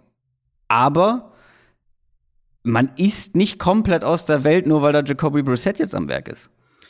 Nee, ähm, ich, also ich, ohne jetzt zu sehr auf Tour rumhaken zu wollen, aber ich würde jetzt nicht sagen, dass es schlechter war als mit Tour. Ich habe ähm, hab eine Frage vorbereitet, die steht hier auch. Und ähm, ich habe gerade ja so ein bisschen gestockt, weil ich mir überlegt habe, kann ich das schon fragen? Ich glaube, ich frage es noch nicht, ähm, ob die Dolphins mit Brissett vielleicht sogar besser sind als mit Tour. Aber das ist vielleicht eine Woche zu früh. Gib, geben wir Brissett noch mal eine Woche Zeit und vor allem ja, genau. auch Tour. genau, nee, und ganz klar, du, die Hoffnung ist natürlich immer noch Tour ähm, aufzubauen und ihn vor allem auch ihn vernünftig bewerten zu können über die weitere Saison. Ja, das ist außer Frage. Ich meine wirklich Stand jetzt, ja. wer funktioniert in dieser Offense besser? Also ich würde sagen, dass Brissett auf keinen Fall schlechter war gegen die Raiders und man könnte mhm. in meinen Augen einen Case dafür machen, dass er besser gespielt hat als das, was wir von Tour ähm, davor in den Spielen gesehen haben. Ja, die Dolphins Offense, also vielleicht kann man es so formulieren, sie haben sich gesteigert im Laufe des Spiels gegen die Raiders. Äh, es war jetzt nicht irgendwie so, muss man schon auch sagen, es war jetzt nicht so, als wäre Brissett dann kommt da rein und auf einmal läuft's. Nee. Aber es war halt solide, es war letztlich viel Hit and Miss im Passspiel ähm, und es war halt wieder eine Offensive Line, die einfach riesige Probleme hat und das sollten die Colts auch ausnutzen können. Ähm, ja. Quiddy Pay musste gegen Tennessee früh raus mit einer mit einer Oberschenkelverletzung, also da muss man noch gucken, ob der spielen kann. Aber also Miamis Line ist, ist für mich an dem Punkt angekommen, an dem ich sage, wenn du da als gegnerische Defense keinen Druck machen kannst, dann ist mit deinem Pass Rush echt was nicht in Ordnung, weil die einfach so wackelig sind. Klar gilt auch hier, was wir vorhin bei, bei Chicago gesagt haben, ähm, von den Receivern her hat Miami natürlich die Möglichkeit, den Colts weh zu tun. Indianapolis wird sicher viel, mhm. viel too high spielen, also viel zwei Safeties hinten, so wie sie es ja eigentlich ähm, schon seit einer Weile auch machen, um eben die Big Plays zu verhindern. Und dann mit den Linebackern, Slot Corner auf den ganzen kurzen Routes äh, sitzen. Aber ich meine, Miami hat einiges an Receiver-Feuerkraft. Das, das mhm. würde ich mhm. vielleicht gerne noch besser umgesetzt sehen. Ähm, aber also, wenn die Colts defensiv so spielen, dann äh, ja, dann ist halt die Antwort wahrscheinlich wirklich ähm, die Screens über Waddle, vielleicht Jacoby Brissett ein bisschen ins Run-Game auch mit einbinden und gucken, ob du die leichten Boxes dann so lange bestrafen kannst, dass das vielleicht irgendwann der ein oder andere Deep Shot ähm, möglich ist. Aber also ich glaube, das wird ein, ein sehr defensives Spiel auf beiden Seiten des Balls. Vor allem könnte es insgesamt dann ein sehr offenes Spiel werden. Die Dolphins zu Hause nur anderthalb Punkte favorisiert. Mhm. Ich tippe auf die Colts. Das ist nicht mein, woran hat's gelegen, Tipp, aber ich tippe auf die ja, Colts. Boah. Ich tendiere auch zu den Colts, aber mit ganz, ganz wenig, ja. ganz, ganz wenig äh, Selbstvertrauen. Ja. Ich bin, ich will halt mal sehen, dass die Colts auch im Run-Game irgendwie ähm, mehr machen können. Ja. Kommen wir zu den Minnesota Vikings und den Cleveland Browns. Sehr interessantes Spiel. Vikings haben gegen die Seahawks gewonnen, stehen 1 und 2. Und die Browns haben die Bears dominiert, stehen 2 und 1. Kevin Stefanski gegen sein Ex-Team. Aber am gespanntesten bin ich auf das Matchup der immer besser werdenden Vikings Offense. Hm. Die gefällt ja mittlerweile wirklich richtig gut. Die wiederum auf eine vielleicht nicht im gleichen Maße, aber auch immer besser werdende Browns Defense trifft. Die Browns, die strugglen noch in der Secondary und gerade da sind die Vikings natürlich besonders gefährlich mit ihren Receivern und mit einem Kirk Cousins, der bisher eine sehr gute Saison spielt. Ähm, ja, ich bin, bin sehr gespannt darauf. Ähm, und dann muss man auch gucken, ob die, die starke Browns-Front hier wieder dafür sorgen kann, dass man zum Beispiel wie gegen die Bears, dass man halt dieses Mismatch, was man mhm. auch hier in der Secondary haben wird, vielleicht gar nicht so ins Gewicht fällt. Was glaubst du, in welche Richtung sich das Matchup entwickeln könnte? Ich äh, bin sehr, sehr hoch bei der Vikings Offense aktuell. Ich habe das ja letzte Woche, das war ja auch meine Begründung für meinen, ja. für meinen Pick damals über Seattle, dass ich gesagt habe, äh, viele Storylines rund um die Vikings, aber so ein bisschen ist unterm Radar, wie gut eigentlich Cousins spielt und wie gut das Passspiel aussieht. Und das hat sich jetzt gegen Seattle echt auch wieder bestätigt. Ähm, das war, sie werfen den Ball mehr in, in neutralen Downs, sie sind im Dropback-Passing-Game gut. Selbst die Plays, wo, wo Cousins teilweise ähm, auch schon häufig nicht gut aussah, sowas Dritter und Lang, solche Geschichten. Bisher klappt es echt gut. Sie spielen sehr, sehr effizient auch in dieser Midrange, bekommen dann Yards nach dem Catch, können ihre, ihre Matchups ausspielen. Und das Run-Game sieht auch echt gut aus. Also, ich meine, klar, es ist eine kleine, kleine Sample-Size, ähm, aber wir, also man, man, man muss ja immer aufpassen, dass man sich nicht selbst so sehr in, in irgendwelchen ähm, Storylines verheddert. Mhm. Weil jetzt, also Woche drei ist natürlich noch ganz wenig passiert, aber wenn sie halt gegen, gegen Cincinnati diesen Fumble nicht haben und wenn der Kicker gegen Arizona am Ende trifft, dann stehen die halt 3 und 0 und du würdest, wir würden komplett anders ja. nochmal über die ähm, ja. sprechen. Ich muss sagen, ich bin nach drei Spielen bei Minnesota wegen der Offense deutlich positiver, als ich es vor Saisonstart war. Ähm, und da ist das Matchup ist natürlich super, super interessant gegen eine Browns Defense. Ja, die waren dominant an der Line of Scrimmage. Ähm, die haben da auch einen guten Plan gehabt, wie sie, wie sie Fields, wenn er mal aus der Pocket wollte, in der Pocket gehalten haben. Und das ist sicher hier das zentrale Matchup, überhaupt keine Frage. Weil, weil, also auf der einen Seite, klar, können sie da vielleicht so dominant sein, dass Minnesota dazu gezwungen ist, mehr in zweiter und lang, dritter und lang Dropback-Passing-Game zu gehen. Ja. Oder selbst, oder oder, äh, also, oder, ähm, Schrägstrich und, wenn das passiert, kann Cousins halt auch ohne Play-Action aus der Pocket wieder mhm. gut spielen. Hat er wieder seine, die Matchups sind natürlich da mit Jefferson und und Adam Thielen, ähm, Cook könnte ja vielleicht auch wieder zurück sein dann. KJ Osborne ist eine der Entdeckungen über die ersten Wochen. Die haben jetzt endlich mal einen, einen Nummer 3 Receiver. Der hat sieben Targets bisher in der Saison bekommen bei, bei Dritter und Vierter. Also Third Down und Fourth Down und hat alle sieben gefangen. Ähm, ja, also im Moment muss ich sagen, auch wenn wir jetzt natürlich ein dominantes Spiel von der Browns Defense hatten, ich vertraue der Vikings Offense mehr. Für mich ist es über die ersten drei Spiele eine Top 5 Offense und Cousins ist für mich eine der positiven Storylines über die ersten Spiele. Also bin sehr gespannt auf das Spiel. Ähm, glaube, das könnte eins der besten Spiele der Woche werden. Weil du gleichzeitig wahrscheinlich auch der Vikings Defense noch nicht vertraust. Und ja, richtig, die ja. treffen halt auf die Browns Offense. Ja. Die sehr gut aussieht bisher. Die können natürlich froh sein, dass sie Odell Beckham Jr. wieder zurückbekommen haben in der Woche, in der dann Jarvis Landry raus war. Ich glaube, sonst hätte man da, sie haben sich ja teilweise auch ein bisschen schwer getan gegen die Bears. Aber Odell Beckham Jr. hilft dieser Offense und da bin ich sehr gespannt drauf, wie er sich auch entwickelt, wenn er jetzt dann ja längere Zeit zurück ist. Und eine Sache, die wir, glaube ich, beide sehr gehofft hatten, ist, dass man oder wie man Dimitri Felton einsetzt. Mhm. Neun von elf Snaps letzte Woche im Slot bekommen. Das ist der Rookie Running Back offiziell, ähm, der aber schon im College halt viel im Passing Game eingebunden war und wo wir auch gesagt haben, deswegen waren wir bei ihm auch so hoch, der könnte wirklich auch als Slot Receiver irgendwie eine Rolle spielen. Elf Snaps, ist natürlich insgesamt noch ein bisschen wenig. Da kann man, da kann man noch mehr rausholen, glaube ich. Aber ja, diese Vikings-Defense, um darauf zurückzukommen, die ist noch nicht da, wo sie sein sollte, mhm. nach den ganzen Veränderungen in der Offseason. Und ich sehe nicht so richtig, wie die Vikings die Browns vor allem am Boden stoppen sollen. Ja, da würde ich ein bisschen widersprechen. Also ich finde, insofern ist das Matchup für Minnesotas Defense ähm, eigentlich besser als jetzt Seattle, weil weil sie gegen den Lauf besser sind, aber trotzdem genau. halte ich die Browns Running äh, Rushing ja. Offense noch für so stark, ja. dass es auch für die Vikings sehr sehr sehr sehr schwierig wird. Nee, keine Frage. Also Cleveland wird halt trotzdem irgendwie für 130 oder sowas laufen. Die Frage ist ja eben, reicht es, um halt das Spiel zu gewinnen? Und da ist ja, ja. letztlich der Punkt, okay, wenn Minnesotas wenn Minnesotas Offense so gut ist, wie ich sie hier verkaufe und die halt auch mhm. punkten in dem Spiel, dann wird das Run-Game ja nicht reichen, um, um aus Browns Sicht das Spiel zu gewinnen.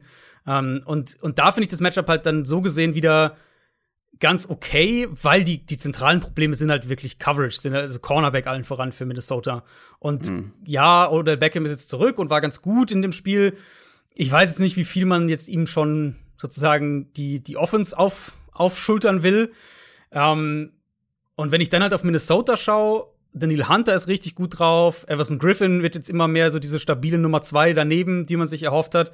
Äh, sie haben die Run-Stuffer im Zentrum. Da, die haben sie ja geholt extra. Delvin Tomlinson, Michael Pierce. Also da haben sie ja eigentlich schon die Leute, um, um so ein Run-Game zumindest mal ähm, zu limitieren. Klar, es geht halt auch dann gegen eine der, wenn nicht die beste Offensive Line in der Liga, muss man auch dazu sagen. Ich bin gespannt, inwieweit sie vielleicht das Run-Game ich will, ich sag gar nicht stoppen können, aber eben so ein bisschen einschränken können, Mhm. Und damit halt mehr übers Passspiel äh, gehen muss. Ähm, dann hast du halt keinen Jarvis Landry. Dann, wenn du dann halt wirklich dein, dein Passspiel über, über Beckham und Kareem Hunt und Dimitri Felton und aus den Hooper aufziehen musst, das ist dann schon eine andere Rechnung, so ein bisschen. Deswegen, ich, also Minnesotas Front ist eigentlich nicht schlecht. Und sie spielen gerade auch am, äh, gerade an der Defensive Line spielen sie eigentlich auch gut. Das ist halt dann die Aufgabe deiner Offense sozusagen, äh, das Spiel in einen Shootout zu machen damit du auch die Möglichkeit hast, dein, deine, deine besten Trumpf, was der Pass Rush ist, äh, um den auch auszuspielen. Die Browns sind auswärts knapp Favorit tatsächlich. Die Vikings, ähm, das habe ich mir auch so notiert, sind auch aus meiner Sicht nicht chancenlos, auf gar keinen Fall. Aber ich glaube, die Browns sind auf beiden Seiten so unangenehm, auch in der Defense mittlerweile, also vor allem natürlich die Front, dass ich glaube, dass sie unterm Strich die bessere Mannschaft sind und dann hier auch auswärts gewinnen können. Aber bei dir klang es jetzt sehr nach Vikings. Ja, ich äh, würde hier gerne eine Frage stellen. Woran hat's gelegen? Herr Ju, woran hat die gelegen? Das ist natürlich immer so die Frage. Ich sage natürlich immer, woran hat die gelegen? Ja, Herr Stefanski. woran hattet ihr gelegen? Ja, ich, äh, also ich traue Baker noch nicht so hundertprozentig. Ähm, ich finde, Cousins ist aktuell der bessere Quarterback. Nicht, dass Baker jetzt schlecht wäre, aber ähm, Cousins gefällt mir noch mal einen Ticken besser und ich bin letzte Woche mit Minnesota gut gefahren. Ich glaube, dass die diese Woche ja. wieder gewinnen. Ich glaube, die, ähm, die sind echt, die sind besser, als ich vor der Saison gedacht hatte. Double Down mit den Vikings. Ja. Sehr gut. Na, ich gehe natürlich mit den Browns, ist ja ganz klar. Und damit kommen wir zu den New Orleans Saints und den New York Giants. Die Saints haben die Patriots geschlagen, stehen damit 2 und 1. Die Giants haben noch nicht gewonnen, stehen 0 und 3. Und die Giants müssen sich wirklich Sorgen machen. Und zwar mit Blick auf den Schedule. Wenn sie das hier nicht gewinnen gegen die Saints, danach kommen, Achtung, die Cowboys, die Rams, die Panthers, die Chiefs, die Raiders, auch nicht gerade einfach zu schlagen, wie wir gesehen haben. Dann hat man, glaube ich, Bye Week und dann die Buccaneers. Hm. wenn sich Ja. bei den Giants nicht ganz schnell was grundsätzlich ändert, dann kann das ein ganz, ganz übles Jahr werden. Ich meine, ich habe euch die Gegner gerade aufgezählt. Da kann man froh sein, wenn man da zwei Spiele gewinnt. Und dann steht man plötzlich 2 und 8. Oder 1 und 9 oder sowas in die Richtung. Ich will jetzt nicht den Teufel an die Wand malen. Aber wie gesagt, sagt mir, welche Spiele sie von den aufgezählten Matchups sie gewinnen werden. Und wenn du gegen Washington mit Backup Quarterback und gegen die Falcons, die weit weg von ihrer besten Form sind, nicht gewinnst, dann wird's halt jetzt nur noch schwerer. Die Frage ist, was muss sich ändern? Also, ähm, du hattest vorhin bei den Falcons so ein Haupt-Takeaway aus dem Spiel. Ich habe auch ein Haupt-Takeaway, aber der war eher, hat sich eher auf die, die Giants bezogen. Und zwar mit diesen offensiven Waffen gegen diese Falcons Defense so schlecht auszusehen, ist in meinen Augen inakzeptabel. Ja. Das geht nicht. Ja. Weil, Frage an dich, wer hat die besseren Skill-Player? Die Broncos oder die Giants? Stand jetzt. Stand jetzt die Giants. Bei den Broncos fehlt ja die Hälfte. So, wer hat die besseren Skill-Player? Die Panthers oder die Giants? Da würde ich die Panthers nehmen. Ohne Christian McCaffrey? Ja, gut. Ja. Der Ja. spielt aktuell nicht. Dann, ja, gut, ja, gib mir die Giants. Was ich nur damit äh, zeigen will, sozusagen, ist, die Giants haben ein unglaubliches Waffenarsenal. Und die Mannschaften, die ich gerade zum Vergleich gezogen habe, die haben auch keinen super, mega, mega guten Quarterback, auch wenn Teddy Bridgewater bisher so gespielt hat, als wäre er einer. Ähm, die stehen 3 und 0. Und die spielen besser. Mhm. Was muss sich bei den, äh, bei den Giants ändern und jetzt auch mit Blick auf die Saints Defense? Ja. Das, wie gesagt, also das werden schwierige Matchups, aber die Saints sind vielleicht sogar noch der machbarste Gegner von all denen. Ja, aber aus Defense Sicht, also wenn wir das Matchup Giants Offense gegen, gegen Saints Defense anschauen, ähm, puh. Ja, also leicht wird das nicht. Ähm, ich finde halt, die Giants sind einfach ein super frustrierendes Team dieses Jahr. Eben weil Daniel Jones echt ganz gut spielt. Und, und ich hatte ja letzte Woche auch drüber ein bisschen gesprochen, weil halt auch die Offensive Line längst nicht so wackelig ist, wie ich es befürchtet hatte vor der Saison. Die Offense ist halt super ideenlos. Also wirklich, wenn ihr einen Game Pass habt, nehmt euch mal eine halbe Stunde, 40 Minuten und schaut euch eine Halbzeit von dem All-22 an, jetzt äh, gegen, gegen Atlanta. Und sagt mir, ob ihr auch nur den Ansatz von, von Kreativität in der Offense, irgendwie ein cooles Play-Design oder eine, eine gute Motion, die gut funktioniert hat oder irgendwie sowas seht. Weil, also, das ist echt bitter, weil sie haben ja die Spieler halt dafür. Du hast Kenny Golladay, Ja. mit dem du die, also nicht nur von der Qualität her insgesamt, sondern ähm, auch von der Art Spieler. Mit Golladay kannst du Coverage ein, ein Stück weit diktieren. Du hast Kadarius Tony, der natürlich eine spezifische Rolle braucht. Da haben wir im Draftprozess ja ähm, ausführlich drüber gesprochen. Aber die musst du halt eigentlich im Kopf haben, bevor du ihn draftest. Und bisher sieht es so aus, als hätten sie keinen Plan für ihn. Du hast einen Saquon Barkley, der ähm, bei dem der Value natürlich nicht darin liegt, den hinter einer, hinter einer schwachen Line durch die Mitte laufen zu lassen, sondern ihn halt irgendwie in den Raum zu bringen. Also, ja, ich glaube, ich habe es letzte Woche so in der Richtung gesagt, dass das, äh, das kreativste Element in Anführungszeichen in der Offense sind, sind die designten Quarterback-Runs mit Daniel Jones. Ähm, und allein deswegen würde ich die eher noch ausbauen. Aber ich finde es halt schon ganz, ganz wenig, was da ansonsten in puncto Play-Designs kommt. Und jetzt spielst du gegen eine Saints-Defense, die gerade wenn es gegen eine wackelige Offensive Line geht, dir echt Probleme machen kann. Und, und wenn du dann halt keine Ideen hast, wie du mit den mit offensiven Play Designs ähm, so, eine, so ein Defizit an der Line of Scrimmage umgehen kannst, dann kann das wieder ein sehr unangenehmes Spiel für diese Offense werden. Ähm, also, er muss ja allein nur schauen, Daniel Jones stand gegen die Falcons, gegen die Falcons bei einem Drittel seiner Dropbacks unter Druck. Das wird mehr sein diese Woche. Ähm, und dann haben sie ja auch die Coverage-Spieler, die Saints, um diese relativ statische Giants-Offense dann auch auf dem Level halt zu bespielen. Also du kannst Latimore halt gegen Golladay stellen, kannst Gardner Johnson, je nachdem wer im Slot spielt, Shepard ist ja vielleicht, kann ja vielleicht sogar gar nicht spielen, hat sich am Oberschenkel verletzt, ähm, dann halt gegen Tony stellen. Ja, ich glaube, also die Giants bräuchten offensiv einen guten Plan. Ansonsten, glaube ich, werden die echt Probleme kriegen gegen die Defense. Und ich habe wenig Hoffnung, dass wir den von, von Jason Garrett bekommen. Endlich fällt der Name. Weil letztendlich alles, was ich eben angesprochen habe, was du danach auch noch mal angesprochen hast, ähm, was finde ich sogar noch mehr darauf gedeutet hat, dass es eben machbar ist mit diesen Spielern, dass oder zumindest was Besseres machbar wäre mit diesen Spielern. Das ist einfach die Quittung, die du bekommst, wenn du dir Jason Garrett als Offensive Coordinator holst. Tut mir leid, aber das Ja. ist Jason Garrett Ja, Masterclass. Das ist genau das, was wir von ihm kennen. Dass er einfach keine Antworten, keine, keine ja, Rollen für seine Spieler kreieren kann oder finden kann. Ja, also und halt dann, also das auf der einen Seite und halt die Ideenlosigkeit einfach, wie das Run-Game auch Genau. aufgebaut ist. Das haben wir ja. äh, über Jahre eigentlich bei, bei, bei den Cowboys auch kritisiert. Genug drauf geschlagen. Gucken wir auf die andere Seite. Giants Defense gegen Saints Offense. Da muss ich sagen, ich warte.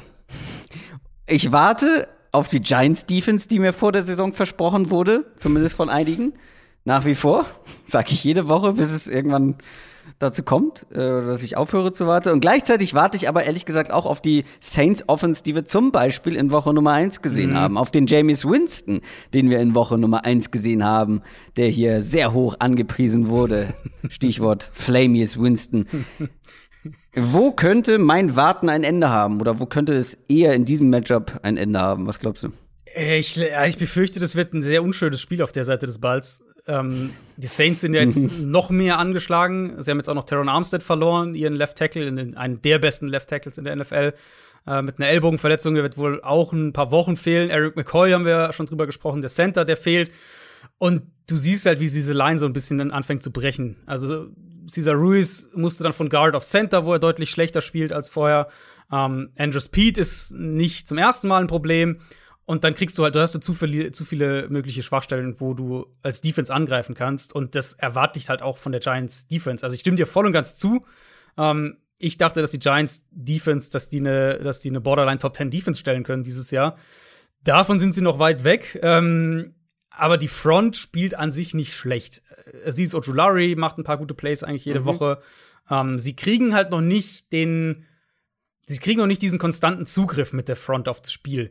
Und bei den Saints, finde ich, sind wir halt so in der Phase, wo offensiv einfach mehrere Sachen sind, die, ähm, die noch nicht so ganz passen. Jetzt ist die, die Line eben wackeliger noch mal, beziehungsweise die Line ist jetzt anfällig, nachdem sie eigentlich eine ne klare Stärke war in Woche 1. Ähm, klar, Receiver sind, sind überschaubar, die werden dich nicht tragen.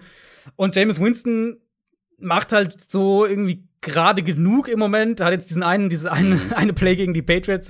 Das war so Classic, Classic James, der niemals werfen darf. Ähm, Nein. Ähm. Und, nee, die, also, ich sag, nee, mach weiter. Ja, nee, aber generell, es ist ja einfach sehr wenig Production, die vom Passspiel kommt. Ähm, die leben sehr vom Run-Game, mit dem Passspiel eher als ein Komplementärteil dazu. Das war ja auch gegen die Packers so. Nur da hatte Winston halt diese, was waren es, vier, fünf Touchdowns und, und äh, deswegen hat man, war das nicht so ein Thema, aber an sich war es ja auch da Defense und, und Run-Game. Und das Passspiel macht halt hier und da einzelne Plays. Und da rechne ich den Giants jetzt gerade eben mit den O-Line-Problemen schon ganz gute Chancen zu, dass sie den Run stoppen können. Das ist sowieso was, was sie eigentlich ganz gut können. Ähm, vielleicht da noch erwähnenswert, die Giants haben auch einen kritischen Ausfall in ihrer Front. Blake Martinez hat sich äh, das Kreuzband gerissen, der Mittellinebacker. Also der wird auch den Rest der Saison verpassen. Aber ja, ich glaube, das wird ein Spiel sein, wo es beide Offenses schwer haben werden, einen Rhythmus zu finden. Die Saints sind mit acht Punkten Favorit. Und die Giants müssen hier, glaube ich, also die Giants müssen irgendwann in den nächsten Wochen für eine Überraschung sorgen. Und wenn sie hier jetzt schon mit acht Punkten Außenseiter sind, Ja. dann wird es schwierig. Also, aber ja, ich werde ja. hier auch nicht auf die Giants setzen. Sorry, Nee, würde ich auch nicht, aber ich finde, acht Punkte sind zu viel, weil, und wenn das von mir kommt, äh, hat es auch nochmal, finde ich, mehr Gewicht. Die Giants haben aktuell den besseren Quarterback. Daniel Jones spielt eine bessere Saison. Mhm. Ich fühle mich aber trotzdem ganz gut damit, dass ich gerade die, die, Science, die, äh, die Saints Defense in einer Fantasy-Liga bekommen habe, weil ich glaube, wir werden den ein oder anderen Sack sehen. Das ist gut möglich. Und dann kann es auch immer ein Fum- Fumble mit dabei sein.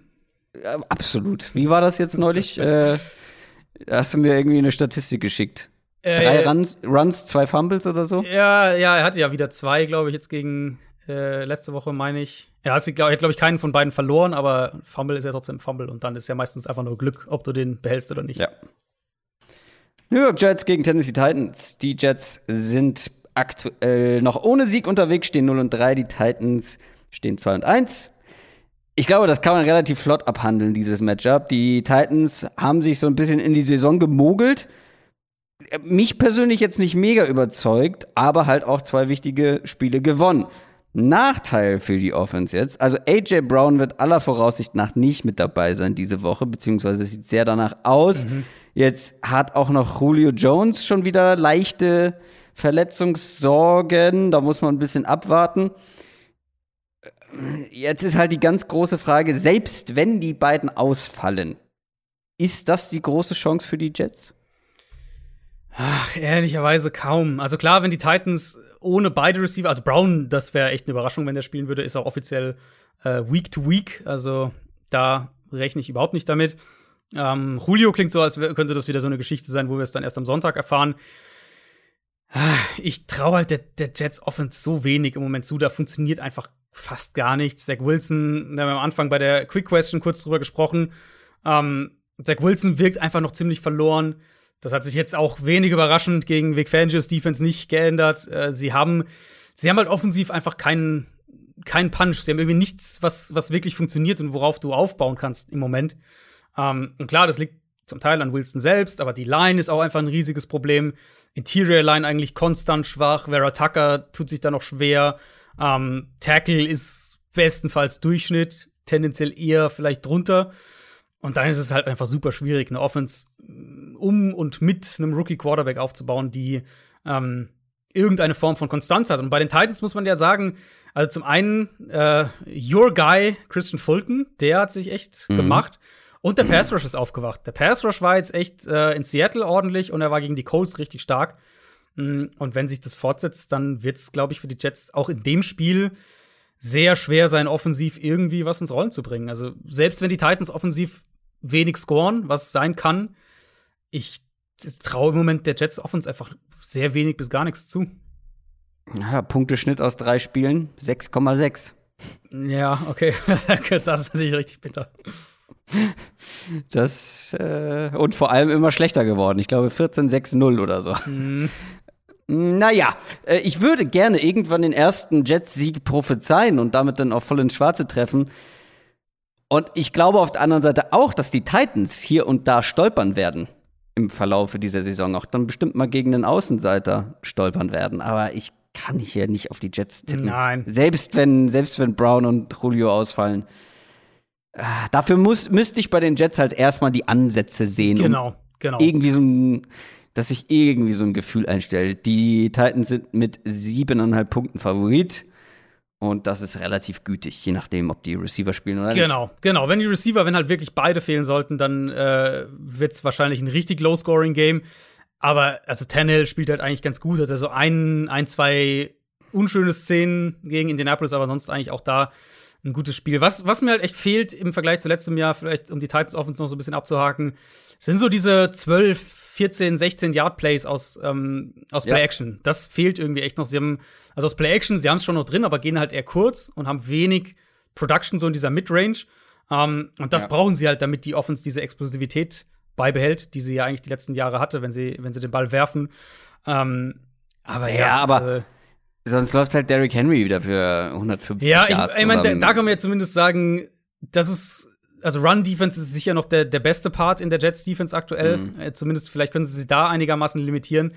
Aber ich glaube, ja, dass gut, das, äh, ja, ich, es ist halt wirklich Derrick Henry, der, ja. der halt wirklich offensichtlich wieder gegen alles laufen kann. So, ja. und ich finde, ja. das ist jetzt ähm, noch ein bisschen schwierig zu beurteilen, das will ich noch häufiger sehen, aber ich habe so ein bisschen das Gefühl, dass er, was seine horizontalen, also was die Richtungswechsel vor allem geht, mhm. äh, angeht, dass er da ein Ticken explosiver und dynamischer mhm. geworden ist. Dass es nicht immer nur ähm, wirklich Bulldozer-mäßig geradeaus geht. Das war ja oder ist auch immer noch seine größte Schwäche, die horizontalen, die horizontale Geschwindigkeit sozusagen. Aber ich habe so ein bisschen das Gefühl, da gab es ein, zwei nette Moves, wo ich gesagt habe, Derek, aha, hm? Sieh an, sieh an. das ja. werde ich auf jeden Fall weiterhin ja. beobachten. Das sollte, ja. also Tennessee sollte auf jeden Fall offensiv genug aufs Feld bringen, dass es gereicht, um das Spiel zu gewinnen. Die Philadelphia Eagles müssen gegen die Kansas City Chiefs spielen. Äh, beide stehen 1 und 2. Die Chiefs, Skandal, Alarm, sind letzter in der AFC West. Bei den Chiefs läuft's noch nicht so richtig rund und viele gucken da natürlich auf die Defense, zu Recht ja auch. Aber ich hatte irgendwie noch mal wieder so ein Flashback zu letzter Saison, weil gerade zu Beginn war das ja auch, auch von der Offense, nicht die, die pure Dominanz, die man da gesehen hat. Und ich weiß auch noch, wir haben häufig darüber gesprochen nach den ersten Wochen, mhm. dass die Chiefs langsam und vor allem auch sloppy in die Spiele starten. Mhm. Kannst du dich daran erinnern? Ja. Dass die nicht aus den Startlöchern kommen. Und dann habe ich noch mal geguckt extra, die letzte Saison plus die drei Spiele bisher, von 23 Spielen, Playoffs inklusive, sind die Gegner oder ist die gegnerische Offense die Offense gewesen, die zuerst gescored hat und zwar 15 Mal. Hm. 15 von 23 Spielen. Ähm, und jetzt auch in dieser Saison in keinem der drei bisherigen Spiele hat die Chiefs Offense zuerst gescored. Sie sind zwar einmal in Führung gegangen, aber das war ein Pick Six. Wieso tut sich die KC Offense zu Beginn so schwer? Ähm, oder so häufig so schwer? Weil gefühlt machen sie sich damit das Leben selber schwer. Klar. Da müssen sie ja, dann klar. halt immer wieder aufholen und das sieht man jetzt, gerade in dieser Saison ist es sehr auffällig, finde ich. Also ehrlich, wahrscheinlich müssten wir dafür mal irgendwie einen Sportpsychologen oder sowas einladen und, und den mit, dem, mit ihm da sprechen. Weil das Ding ist ja, es ist ja nicht so, als würden sie in so Spiele starten und gehen irgendwie dreimal, panten dreimal nach irgendwie Three and Out oder sowas und können den Ball nicht bewegen. Also jetzt auch gegen die Chargers, klar, du hast drei Turnover bei den ersten drei Drives. Das ist natürlich völlig verheerend und muss man ja auch sagen, die allermeisten Teams versenkt es einfach und die kommen davon gar nicht mehr zurück. Ja. Ähm, ich bin trotzdem aus dem Spiel gegangen und habe gesagt, ich mache mir relativ wenige Sorgen um die Offense, weil das für mich halt trotzdem irgendwie so ein bisschen Flugplays sind. Also das ist halt so, ja, beim ersten Turnover macht Mahomes eigentlich ein super Play, aber der Ball ist leicht mhm. im Rücken und dann prallt der ab und dann macht halt ähm, Asante Samuel, was glaube ich, macht eine eine richtig spektakuläre Interception. Dann hast du einen Fumble von Tyreek Hill, der halt direkt nach dem Catch ähm, einen Schlag auf den Ball kriegt und dann eben Fumble von Edward Hilaire, Fumble vom Running Back, okay, das kann halt auch mal passieren. Ähm, Wo es ja auch jetzt irgendwie, glaube ich, der, der Second Effort erst war, der den Ball dann raushaut. Also, das sind halt keine Plays, die mir irgendwie sagen, mit der Offense stimmt was nicht oder so. Weil sie haben ja bei jedem dieser Drives auch den Ball bis zum Turnover sehr gut bewegt. Ähm, besser als die Chargers auf der anderen Seite zu Beginn des Spiels. Die hatten zwar keine Turnover, aber sind halt, äh, sind halt mit Punts dann immer vom Feld gegangen. Mhm. Also ja, die Offensive Line muss sich noch stabilisieren. Ähm, ich sage nach wie vor, dass denen ein Outside Receiver einfach fehlt in der Gesamtstruktur der Offense. Vielleicht wird es ja Josh Gordon, mal gucken. ja, ähm, du hast ihn auf jeden Fall. Wahrscheinlich hast du es noch nicht gesehen. Du hast ihn in der Hörerliga bekommen. Ja, ich hab, muss man mal drauf zocken. Ähm, ja, ich habe äh, ich hab ihn in meiner Dynasty-Liga bekommen. Ähm, und ich habe auch in unserer Hörerliga drauf gesetzt. So. Ähm, aber du warst genau vier Dollar vor mir. Gleich mal ein kleiner Win. Ah, das ist sehr gut. ähm, nein, also ich will gar nicht ausschließen, dass die Eagles an der Line of Scrimmage denen auch Probleme bereiten können. Ähm, aber ich denke halt nicht, dass sie die Chiefs da irgendwie komplett auseinandernehmen. Und dann hat Kansas City für mich immer noch zu viele Antworten parat. Gerade wenn sie eben äh, Mitte des Feldes gegen diese Eagles Defense attackieren. Ich denke, das wird ein ganz klares Travis Kelsey-Spiel, wo wir irgendwie, keine Ahnung, 10, 10 plus Targets und irgendwie 100 Yards und ein, zwei Touchdowns mhm. bekommen. Ähm, also ja, bisher bin ich nicht besorgt, was, was Kansas City angeht. Man muss natürlich schon aber auch erwähnen, dass die Division deutlich stärker aussieht als in den vergangenen Jahren. Mhm. Und sprich, du musst halt jetzt irgendwann mal einen Lauf starten und auch einfach mal ein paar Spiele am Stück gewinnen. Und kann man das hier, weil die Eagles Defense, da habe ich jetzt persönlich noch so gar kein Gefühl für. Ähm, die hatten gegen die Cowboy Cowboys ein paar Probleme. Das ist aber auch schon anderen passiert, anderen Defenses. Mhm. Das Ding ist halt, das wird gegen die Chiefs halt nicht leichter. Nee, ja, also die Chance muss halt wirklich sein, oder die Hoffnung muss sein für, für Philly an der Line of Scrimmage, wirklich Mahomes viel unter Druck zu setzen, mhm. vielleicht früh ein paar Mal unter Druck oder auch mal ein, zwei Mal zu sacken. Vielleicht kriegst du dann die Version von Mahomes, wo er so ein bisschen mehr aus der Pocket driftet. Aber also, ich glaube nicht, dass sie defensiv mithalten können. Auf der anderen Seite, wir haben ja gerade so ein, ein bisschen ist untertrieben, aber wir haben ja gerade auf der Giants Offense und was den Plan dahinter angeht, rumgehackt. Und ganz ehrlich, das muss ich bei den Eagles aber auch machen. Ich habe es ja vorhin schon mal angedeutet. Mhm. Ich finde, da gibt es jede Menge Gründe für Kritik. Und das liegt auch nicht an den Spielern, die da unterwegs sind, sondern an dem offensiven Plan, der dahinter steckt oder eben nicht dahinter steckt.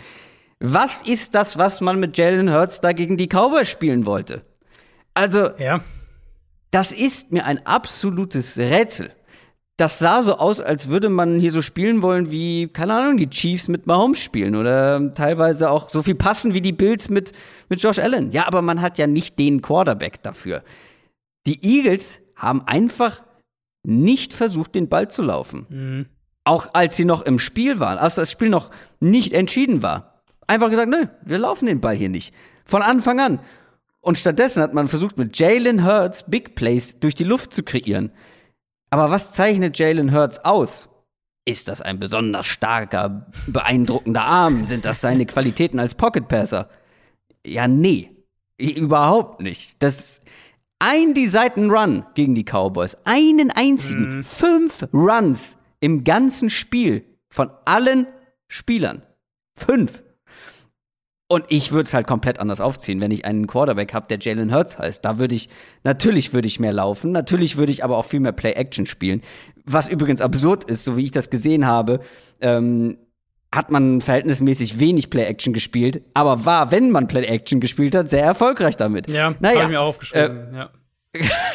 Read Options mit einem Spieler wie Jalen Hurts. Read Options, Read Options, Read Options. Versuchen, keine Ahnung, mit den Play-Action, ähm, mit den Play-Action-Spielzügen die Linebacker zu verwirren oder dafür Platz zu sorgen, dass dann Spieler wie Devontae Smith und Jalen Rager irgendwie den Ball in der Mitte des Feldes mit, mit Platz bekommen, in Space bekommen und dann was mit ihrem Speed machen können. Aber doch nicht so.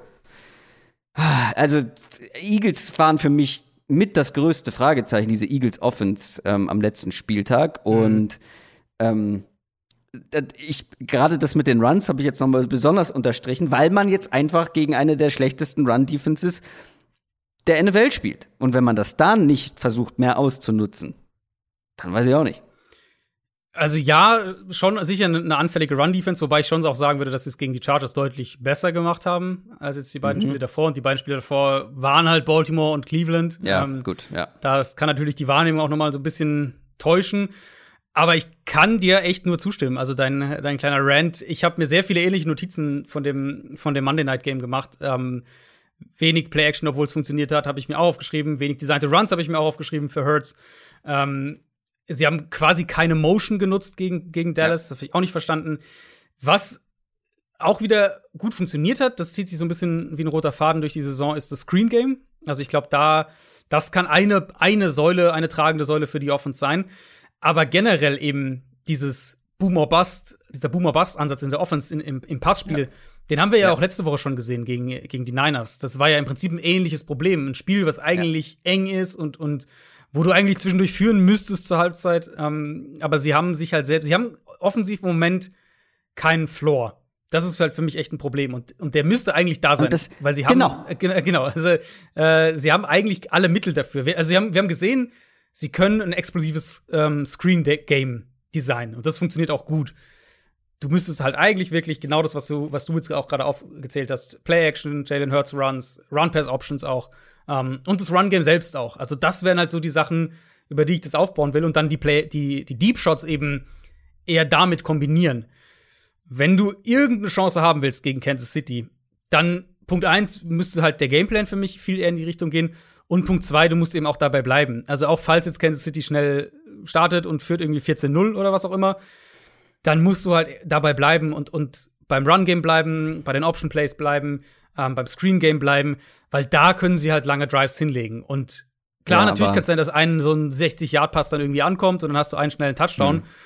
Aber das ist halt keine Basis für eine Offense. Und wenn du gegen, gegen die Chiefs spielst, dann brauchst du halt mehr als irgendwie zwei, drei Big Plays, um, äh, um eine Chance zu haben. Und ich glaube nicht, dass das passieren wird, weil gerade ja. das, also viele Coaches machen das dann ja so gegen starke Offenses, wo man schnell hinten liegt und dann ist man so, okay, wir müssen jetzt Hauptsache schnell punkten und jetzt machen wir die Big Plays und jetzt machen wir die explosiven Plays. Und wenn man das schon bei 0 zu 0 gegen die Cowboys so gemacht hat, wo man wahrscheinlich auch gedacht hat, okay, wir müssen hier so schnell wie möglich Punkte aufs Board bringen und so wenig wie möglich, äh, so wenige Plays wie möglich dafür brauchen, dann wird man das gegen die Chiefs wahrscheinlich Außer man guckt sich das Spiel an und hat, sieht das dann ähnlich wie ich, aber das hätte man ja auch vorher schon so angehen können. Also mhm. Ähm, ich glaube nicht, dass sich das ändern wird und deshalb, also nicht nur deshalb, aber das ist auch ein Grund, warum ich natürlich für die Eagles hier eher schwarz sehe, beziehungsweise ähm, sie als großen Außenseiter sehe. Sieben Punkte, ähm, sagen die Buchmacher. geben sie, geben sie den Chiefs. Ähm, und die Chiefs vor allem auswärts. Mhm. Ist natürlich irgendwo ziemlich deutlich, weil die haben gerade zwei Spiele verloren. Aber man will auch nicht dagegen tippen. Ich glaube, da haben wir genug Cases für gemacht. Ja, dafür, also dafür hat die Offense einfach zu wenig Rhythmus und, also was ich gerade gesagt habe, zu wenig Baseline, die, die Eagles Offense. Also, dass ich da ähm, denke, dass selbst wenn die eigene Defense das Spiel ein bisschen eng hält, vielleicht ein, zwei Turnover, Fumbles oder sowas kreiert, also geht irgendwer davon aus, dass Kansas City in dem Spiel unter, weiß ich nicht, 27 Punkten bleibt. Also, das, das würde mich schon überraschen. Und aktuell traue ich halt der Eagles Offense das eher nicht zu, weil sie halt, also das funktioniert halt nur, wenn sie dann wirklich, weiß ich nicht, drei 40 Jahr Touchdowns oder sowas haben. Mhm. Das nächste Spiel ist ein sehr interessantes. Los Angeles Rams gegen Arizona Cardinals. Später kommt noch ein Spiel, das wahrscheinlich eine, eine geilere Story hat und liefert. Aber qualitativ ist das das Spiel, auf das ich mich am meisten freue diese Woche. Wie gesagt, ich sollte wirklich, ich sollte wirklich auswandern, glaube ich, nach LA. Gut bei Deutschland, LA, ich komme. Äh, das, das macht mir wirklich großen Spaß, was die LA-Teams da machen. Und weil ich es ja eben auch so gehofft hatte. Die Rams haben die Bucks geschlagen, stehen 3-0, aber auch die Cardinals sind bisher noch ungeschlagen. Die, groß, die größte Frage, die sich wahrscheinlich auch jeder Hörer und jede Hörerin stellt, aktuell ist, wann steigt Adrian mit auf, auf den Rams-Train. Was müssen sie tun? Müssen sie noch die Cardinals schlagen, damit du mit dabei bist? Naja, das, also das ehrlicherweise erwarte ich fast schon. Ähm, ich ich habe das ja letzte, letztes Jahr gesagt an, vor dem entsprechenden Spiel, vor dem, vor dem Woche 17 Spiel, vor dem entscheidenden Spiel. Äh, und, und ich muss es ja leider wieder sagen, ähm, Arizona hat Sean McVay noch nie geschlagen. McVay ist seit 2017 Headcoach der Rams. Die Rams haben alle acht Spiele seitdem gewonnen. Sie haben siebenmal, davon haben sie über 30 Punkte gemacht. Nur letztes Jahr, wo sie halt mit Backup-Quarterback und so gespielt haben, da haben sie es nicht geschafft. Und was bei Arizonas Defense einfach auch dieses Jahr wieder auffällt, ist, dass sie Probleme damit haben, den Run zu stoppen. Vor allem Probleme damit mhm. haben, Zone-Run-Games zu stoppen. Das war gegen Minnesota sehr deutlich. Das war zwischenzeitlich gegen Jacksonville auch zu sehen, bevor die Jaguars dann vom Run wieder weggegangen sind.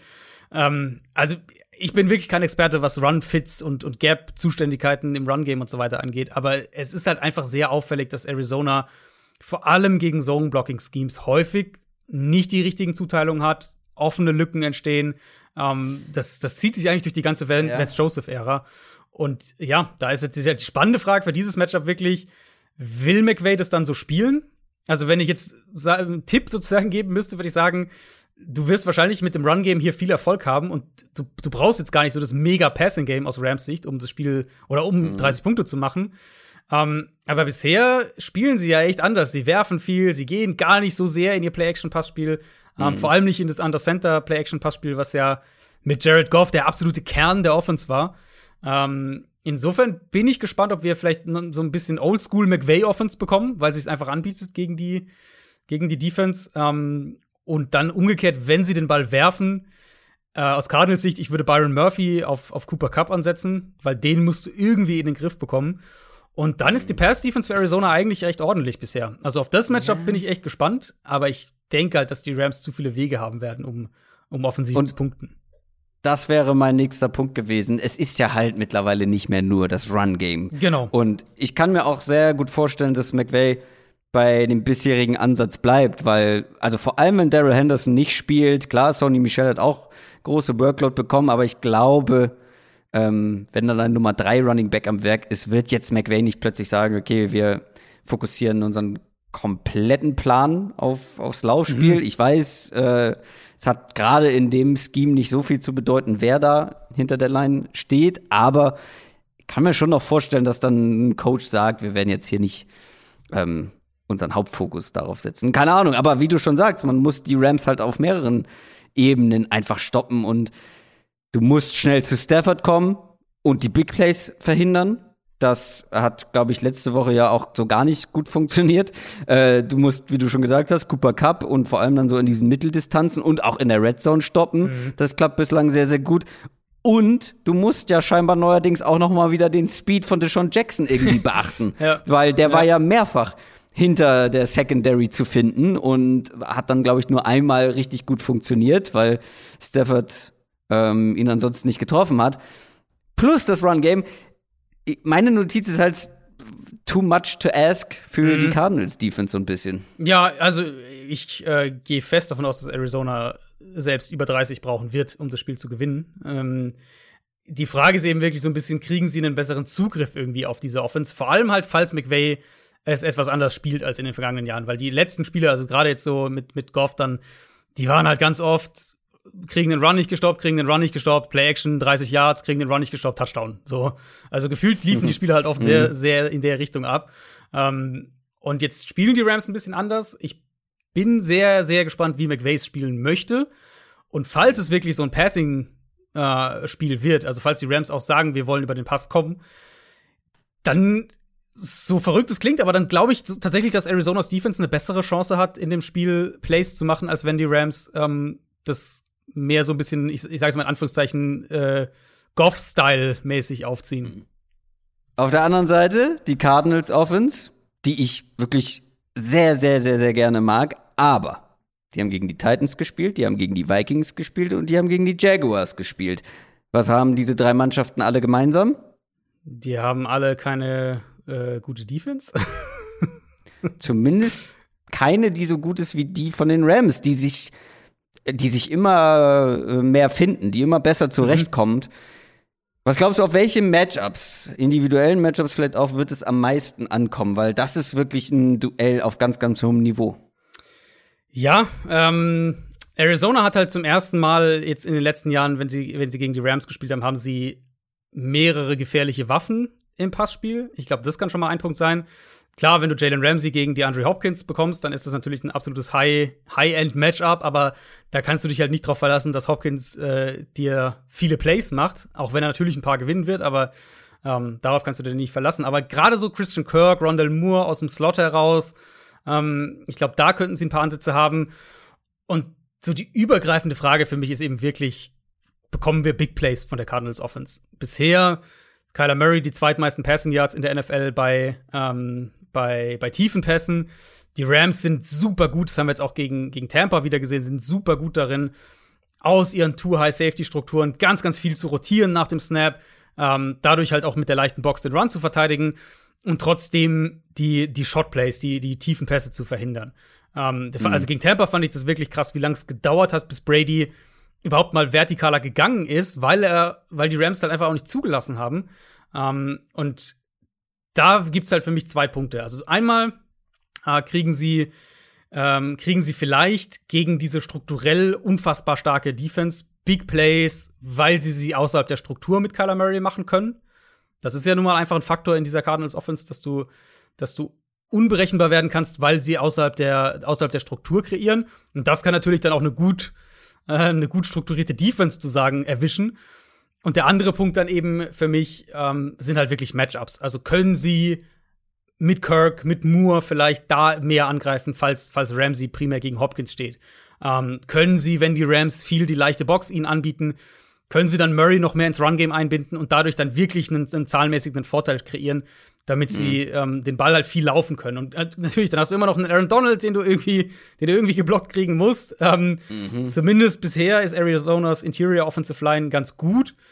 Ähm, aber ja, ich glaube, es wird wirklich darauf ankommen, die beiden Receiver aus dem Slot, Rondell Moore und, und Christian Kirk, und was kann Kyler Murray bei Second Reaction Plays außerhalb der Struktur kreieren, ähm, damit du diese Rams Defense halt hier und da erwischst, wenn sie halt nicht in ihrer Struktur sind. Ja, wenn ich mir angucke, gegen wen die Cardinals diese drei Siege geholt haben, wie schwer man sich ja teilweise auch überraschenderweise gegen die Jacks getan hat mhm. und gegen wen die Rams dann stattdessen gespielt und auch gewonnen haben. Also die Rams sind für mich der ganz klare Rechnungsfavorit. Sie sind bei den mhm. Buchmachern viereinhalb Punkte vorne. Ich will nicht ausschließen, dass die Cardinals hier überraschen, aber ich glaube sogar, dass die Rams noch gar nicht an ihrem Leistungslimit angekommen sind, dass die noch nicht bei 100 Prozent sind. Ähm, und dementsprechend, glaube ich, wird das sehr, sehr schwierig, schwierig für die Cardinals. Ja, also keine Frage. Rams sind Favorit und sollten auch Favorit sein. Also, ähm, wenn ich heute ein Power Ranking machen würde, dann wären die Rams wahrscheinlich auch meine Nummer eins. Ähm, mhm. Es ist halt die Frage, ob du genug kreieren kannst und das ist halt dann viel Kyler Murray. Und Kyler Murray ist ja seit, äh, seit dieser Woche bei einigen Buchmachern der MVP-Favorit und das ist halt so der erste, gleich direkt danach mhm. so der erste Gut-Check, ähm, ob das berechtigt ist oder nicht. Weil wenn er es gegen die Rams-Defense schafft und zwar auf eine Art und Weise, dass die halt irgendwie 30 Punkte machen und das Spiel sogar mhm. gewinnen, dann wird die Storyline natürlich auch noch mal eine ganz andere sein. Aber bisher muss ja. man halt klar sagen, hat Arizona gegen die Sean McVay-Teams wenig bis gar nichts einfach gerissen. Die San Francisco 49ers spielen gegen die Seattle Seahawks. Das ist das nächste Division-Duell in der gleichen Division, um das wir uns kümmern. Und die Seahawks stehen 1 und 2, die 49ers stehen 2 und 1. Das ist einfach, in dieser Division ist jedes Duell unglaublich wichtig.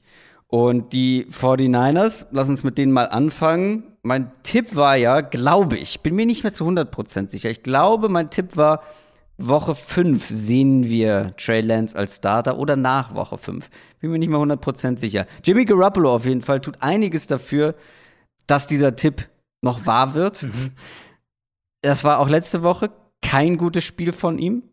Gar keine Explosivität im Passspiel, gar keine Big Plays von ihm. Ähm, und um das auch zahlentechnisch zu unterstreichen, in drei Wochen ist er der einzige Starting Quarterback mit null Würfen, die als Big Time Throws bewertet wurden. Also als, mhm. als Würfe, die ein Big Play zur Folge hätte haben müssen oder hätten haben können.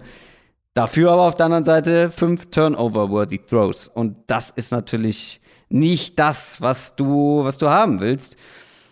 Das einzige Problem jetzt, was meinen Tipp angeht und auch was ähm, ja, mit Blick auf dieses Spiel, die Seahawks sind defensiv schlagbar. Und vor allem auch offensichtlich durch die Luft. Und es könnte halt sein, oder was glaubst du, wie hoch ist die Wahrscheinlichkeit, dass wir ein gutes Spiel von Jimmy Garoppolo sehen werden diese Woche? Vielleicht nicht unbedingt ein gutes, aber halt ein effizientes. Ähm, was ja so die, die Jimmy Garoppolo mhm. Calling, Calling Card so ein bisschen ist. Ähm, ja, Seahawks hatten jetzt gegen die Vikings auch noch mal deutlich größere Probleme an der Line of Scrimmage und in der Box gegen den Run. Da hatte ich ja nach dem Titans-Spiel noch gesagt, ja, okay, sie haben viel zugelassen, aber es war halt auch ganz viel Derrick Henry individuell und jetzt nicht so sehr, dass ja. die Defense irgendwie strukturell eine Katastrophe gewesen wäre. Gegen Minnesota war es anders. Da haben sie keinen Zugriff mit ihrer Front bekommen auf das Run-Game. Gegen eine Vikings-Line, die jetzt auch nicht unbedingt ähm, zur Liga-Elite gehört. Mhm. Und dann halt dahinter, ja, ähm, sind sie halt einfach sehr anfällig. Ich verstehe auch nicht so ganz, wie sie es teilweise spielen, dass Flowers konstant in seiner Off-Coverage sitzt und dann permanent geschlagen wird, statt, statt ihn ähm, wirklich pressen zu lassen, was er eigentlich am besten kann. Uh, Jamal Adams, finde ich, ist, wirkt immer noch slash wieder wie ein Fremdkörper in der Defense. Sie blitzen ihn ja auch ein bisschen weniger. Um, ähm, also irgendwie ist die Defense so nichts Halbes und nichts Ganzes. Und sie haben natürlich auch individuell ihre Baustellen, allen voran auf Cornerback. Aber Carroll hilft, finde ich, jetzt auch nicht viel. Und der Pass Rush, der, der eigentlich dann so die tragende Säule sein müsste, der ist jetzt auch noch nicht so ganz da. Ähm, deswegen, ja, also da kann es schon schwierig werden. Auch wenn man, äh, finde ich, wenn wir es so ein bisschen aufs Matchup drehen, schon sagen muss, dass die Niners im Run-Game bisher strugglen. Ähm, das war jetzt gegen die Eagles so, das war dann auch etwas überraschend gegen die Packers so. Was es für mich umso überraschender macht, dass wir Trey Lance nicht noch mehr sehen, gerade gegen Green Bay. Aber ja. das Run-Blocking ist inkonstant. Sie haben natürlich die Verletzungen im Backfield. Ähm, ja, also ich wir haben in den vergangenen Jahren war es oft so, dass Shanahan dann gegen Seattle sehr, sehr, sehr, sehr gute Offense aufs Feld gebracht hat. Also auch aus schematischer Sicht. Ich, das ist vielleicht so das erste aus den letzten Jahren, das erste Matchup, wo ich vorher sage, ich weiß nicht so ganz, ob San Francisco den Ball wirklich gut laufen kann hier. Mhm. Jetzt warst du bei mir gerade am Ende abgehackt. Ähm, die letzten ein, zwei Sätze habe ich nicht mehr ganz so gut verstanden. Wir haben nach langer Zeit mal wieder ein bisschen äh, Übertragungsprobleme ja. zwischen uns. Kam lange nicht mehr vor. Ähm, ich mache einfach mal mit der Seahawks Offense weiter. Mhm. Und ich weiß überhaupt nicht, was ich mit denen machen soll. Weil in der ersten Woche, wir erinnern uns, oder nach der ersten Woche haben wir darüber gesprochen, wie gut das aussah. Mit dem neuen Offensive Coordinator mhm. und mit viel Play-Action und so weiter. Danach sah das über weite Strecken gar nicht mehr, oder zumindest nicht ein komplettes Spiel mehr so gut aus. Und auch vor allem, wenn ich gerade noch mal Play-Action unterstrichen habe, in Woche 1 über 40 Prozent der Dropbacks oder der, der, der Passversuche mit Play-Action. Die letzten beiden Spiele nicht mehr über 28 Prozent, also viel, viel weniger. Warum ist es so? Was machen die Seahawks da? Warum machen sie alles anders als das, was sie in Woche 1 äh, sehr erfolgreich gemacht haben? Und vor allem, wie musst du es gegen die 40, 49ers machen, um gegen diese Defense eine Chance zu haben? Weil auch die sind in der Secondary, äh, Secondary durchaus schlagbar. Ist natürlich eine kleine Sample Size, auch in dem Fall. Und ähm, da kann natürlich Spielverlauf auf, auf eine Rolle spielen. Also, dass du halt gegen, gegen Minnesota dann zurückliegst und aufholen musst und dann hast du, spielst halt vielleicht weniger Play-Action. Sowas kann natürlich immer auch, äh, wenn wir noch so wenige Spieler als Grundlage haben, immer auch dann individuell jeweils ein, ein Grund dafür sein. Für mich bleiben zwei Punkte bei, bei der Seahawks Offense. Ähm, einmal hat die Offense noch keinen Rhythmus und das ist für mich auch der Grund dafür, dass sie keine Konstanz reinbekommen. Es sind sehr, sehr viele, wir haben es bei den Eagles gerade gesagt, Eagles sind natürlich nochmal eine ganze Ecke extremer, aber es sind sehr viele Big Plays im Verhältnis gesprochen und die sorgen für viel der offensiven Production. Ähm, und also Big Plays sind natürlich gut, ähm, aber wenn die halt parallel die Plays fehlen, in der Struktur auch von deiner Offense so ein bisschen fehlen, ähm, um, um lange Drives hinzulegen, dann bekommst du so ein bisschen so eine Hit-or-Miss-Offense. Und das, finde ich, sieht man äh, jetzt bei den ersten Spielen. Und der andere Punkt ist, dass die Offense in den ersten drei Spielen in der ersten Hälfte gut war, in der zweiten Hälfte nicht gut war. Ähm, das kann natürlich mehrere Gründe haben, aber ich könnte mir gut vorstellen, ein Punkt ist, du hast einen einen First-Time-Playcaller, der vielleicht noch besser darin werden muss, im Laufe des Spiels dann mit seinem Plan B komfortabel zu werden. Sowas kann da natürlich mit, mit reinspielen.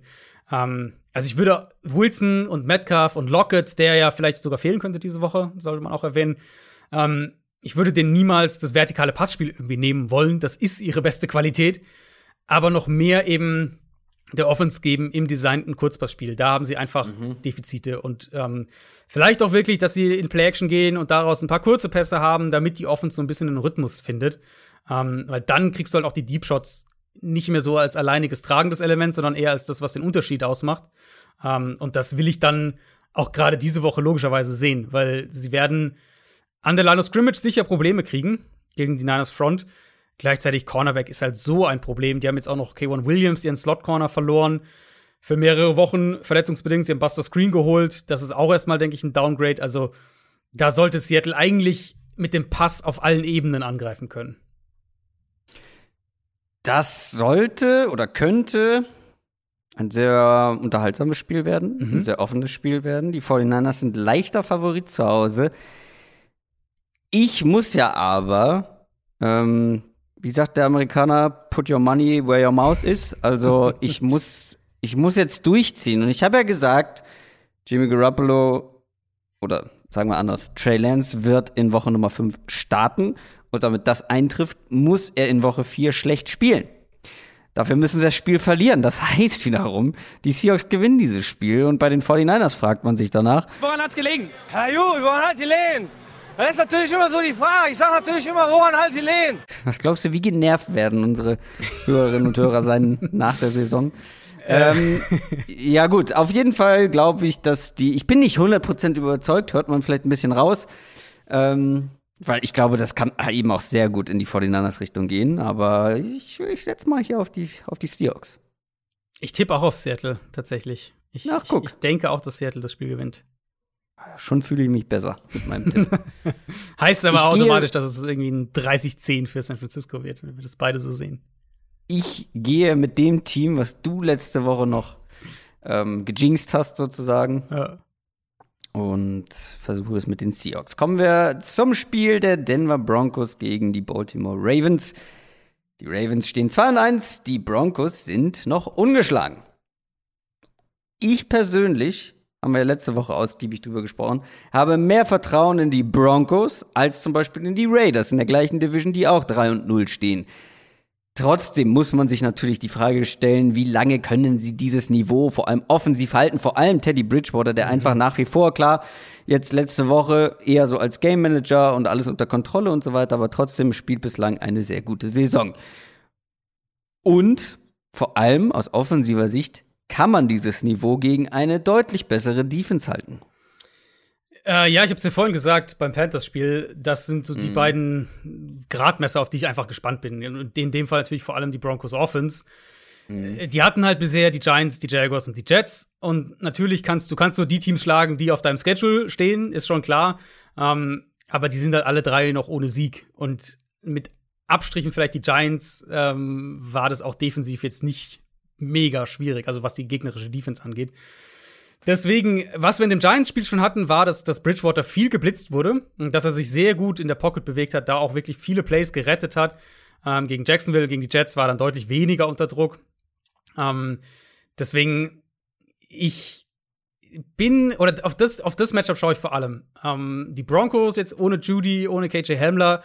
Äh, sprich, es wird für, für mhm. Baltimore natürlich deutlich attraktiver sein, Man-Coverage zu spielen, Bridgewater zu blitzen, dann auch mal schauen, mhm. ob er dieses Woche 1 Spiel gegen die Giants, ob er das noch mal wiederholen kann. Also die Offensive Line für Denver ist okay, die ist absolut solide. Ähm, aber ich habe es vorhin gesagt, sie verlieren mit, mit Hamler, verlieren sie ordentlich was an vertikaler Explosivität. Und dann halt mal schauen, Punkt 1, ob Bridgewater so viel tief geht, wie wir es jetzt von ihm gesehen haben. Und Punkt 2 eben, ähm, was passiert denn, wenn das nochmal so ein Spiel wird, wo er irgendwie 40, 45 Prozent unter Druck steht, weil die Ravens ihn viel blitzen? Das wäre aus, aus Ravens Defense-Sicht so, so ein Spiel, wo ich sage, ähm, das spiele ich nach meiner Identität. Entweder wir sacken ihn ein paar Mal und er macht ein, zwei kritische Fehler, oder er spielt halt nochmal ein super Spiel, wie, wie es Woche 1 bei ihm war, und dann gewinnen wir es halt defensiv nicht. Aber dann kann ich auch damit leben. Ähm, sie haben halt an sich die Matchups. Marlon Humphrey kannst du auf Cortland Sutton stellen viel. Äh, Noah Fan vielleicht mehr, mehr von Chuck Clark übernehmen lassen. Äh, sie haben ja auch TJ Hawkinson jetzt ganz gut ausgeschaltet gegen Detroit. Und es dann halt wirklich defensiv aggressiv spielen. Ich denke, das wäre meine Herangehensweise für Baltimore. Auf der anderen Seite ist auch die Ravens Offense eine, wo ich so ein bisschen verwundert bin einfach. Ich verstehe nicht, was die da machen. Weil die Lions jetzt, ich habe es vorhin schon mal gesagt, in der ersten Hälfte haben die nichts gerissen. Die Defense hat die Lions Offense komplett unter Kontrolle gehabt. Und trotzdem lässt man die Lions wieder zurück ins Spiel kommen, weil die Offense nicht davon läuft, weil sie nicht davon laufen kann. Und natürlich sähe die, sähe die, die Statline deutlich besser aus, wenn Marquise Brown zum Beispiel diese zwei mega Big Plays da fängt und nicht droppt, okay. Aber ich weiß nicht, was der Plan mit Lamar im Passspiel sein soll. Mhm. Ähm, du hast es ja letzte Woche ähm, deutlich kritisiert oder nee, nach Woche 1, glaube ich, mhm. ähm, ja, deutlich kritisiert, ähm, dass du das auch nicht verstehst, warum sie von ihrer Offense weggehen. Und ich hatte das Gefühl, dass sie jetzt in Woche 3 wieder mehr zu dem zurückgefallen sind, was sie in Woche 1 schlecht gemacht haben. Mhm. Und Lama Jackson auch individuell, der hält den Ball enorm lange, er wartet und wartet und wartet und dann bekommt er Druck und dann wird er entweder gesackt oder er kann halt, ähm, kann halt scramblen aber auch wieder nur einen designten Run, glaube ich, mhm. letzte Woche. Ähm, dazu halt versucht er, ich glaube, das ist einer der Spieler, der den Ball am weitesten passt im Schnitt. Ja, gegen Detroit war jetzt extrem, ja. Und Lama Jackson, also das ist ein bisschen wie bei Jalen Hurts. Warum spielst du so mit diesem Quarterback? Und apropos Runs übrigens, ähm, Tyson Williams einfach mal komplett ignoriert und so Leute wie Latavius Murray da und Devontae Freeman irgendwie aufs Feld gestellt, obwohl in meinen Augen Tyson Williams wie der bessere Back aussah. Mhm.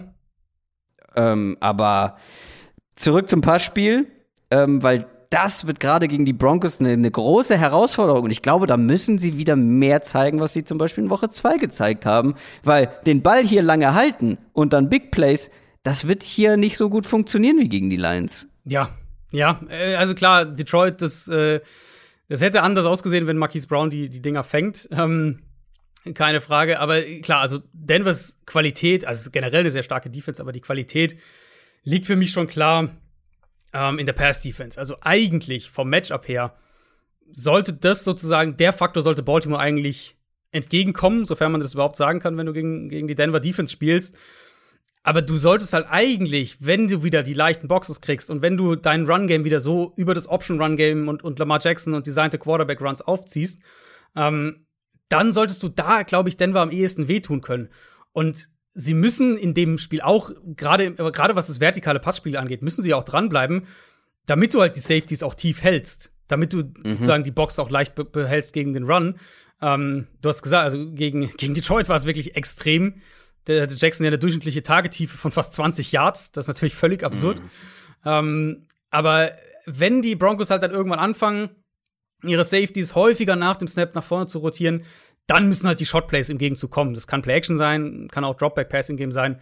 Ähm, und, und dann würde ich halt bevorzugt auch wirklich über die Mitte gehen, weil die, die Cornerbacks außen, die sind halt kein gutes Matchup für, ähm, für Baltimore, denke ich. Aber Marquise Brown aus dem Slot vertikal schicken, Mark Andrews Inline oder Slot vertikal schicken. Ich glaube, das sollten Fixpunkte im Passspiel sein. Und mhm. dann musst du halt den Ball konstant laufen können, so wie es eigentlich die Ravens in ihrem Stil normalerweise auch machen. Ähm, und dann kann schon auch was gehen gegen diese, gegen diese Defense. Vielleicht noch ein, eine Personalie, die erwähnenswert ist. Die Ravens haben diese Woche Rashad Bateman von der Injured Reserve aktiviert. Keine Ahnung, ob der diese Woche schon auch gleich spielt. Ähm, aber ich glaube, das kann einer sein, der, das hatte ich ja auch nach dem Draft gesagt, der ähm, ein elementarer Receiver wirklich auch für die Struktur der Offense werden kann. Und falls sie den diese Woche schon hätten, wäre natürlich ein großer Gewinn. Ich schätze mal eher, dass es noch eine Woche dauern könnte. Ich finde es ein bisschen absurd, dass Denver hier tatsächlich Favorit ist. Ja, ich weiß, sie sind ungeschlagen und so weiter, aber für mich wäre Rechnungsfavorit trotzdem immer noch Baltimore. Ich hätte Denver hier sehr gerne genommen als mein Außenseiter-Pick. Mhm. Kann ich nicht machen, sind ganz knapp favorisiert. Könnte aber ein offenes Match werden. Aber ich würde auf die Broncos hier gehen.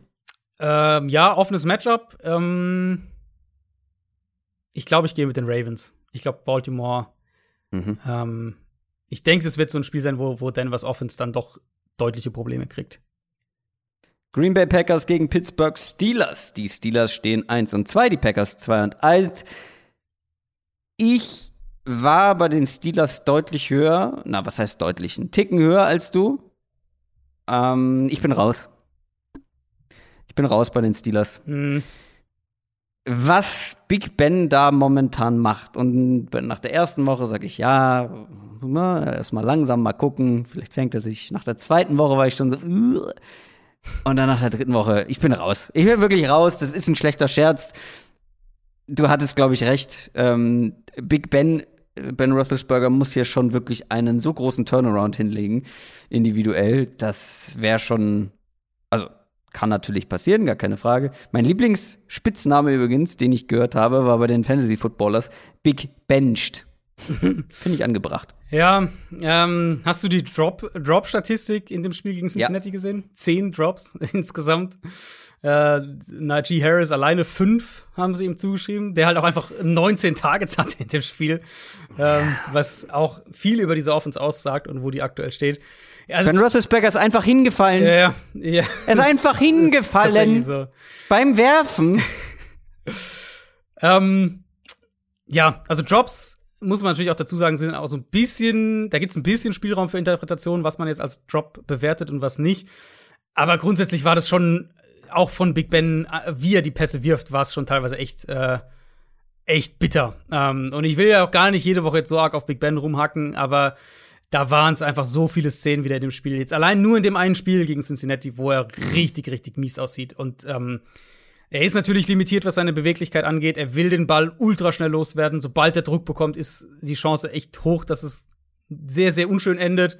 Ähm, und meine, die Packers hatten es letzte Woche jetzt gerade erst mit einem Quarterback zu tun, der auch mit Druckproblemen hat, mit Jimmy Garoppolo. Und da fand ich es eben sehr auffällig, dass sie ähm, auch wirklich deutlich mehr ausgerichtet haben, wenn sie ihn nicht geblitzt haben. Also Blitzing, da hatte mhm. San Francisco halt ganz gute Antworten. Ich vermute, dass sich das hier auch fortsetzt. Pittsburgh hat Probleme in der Offensive Line.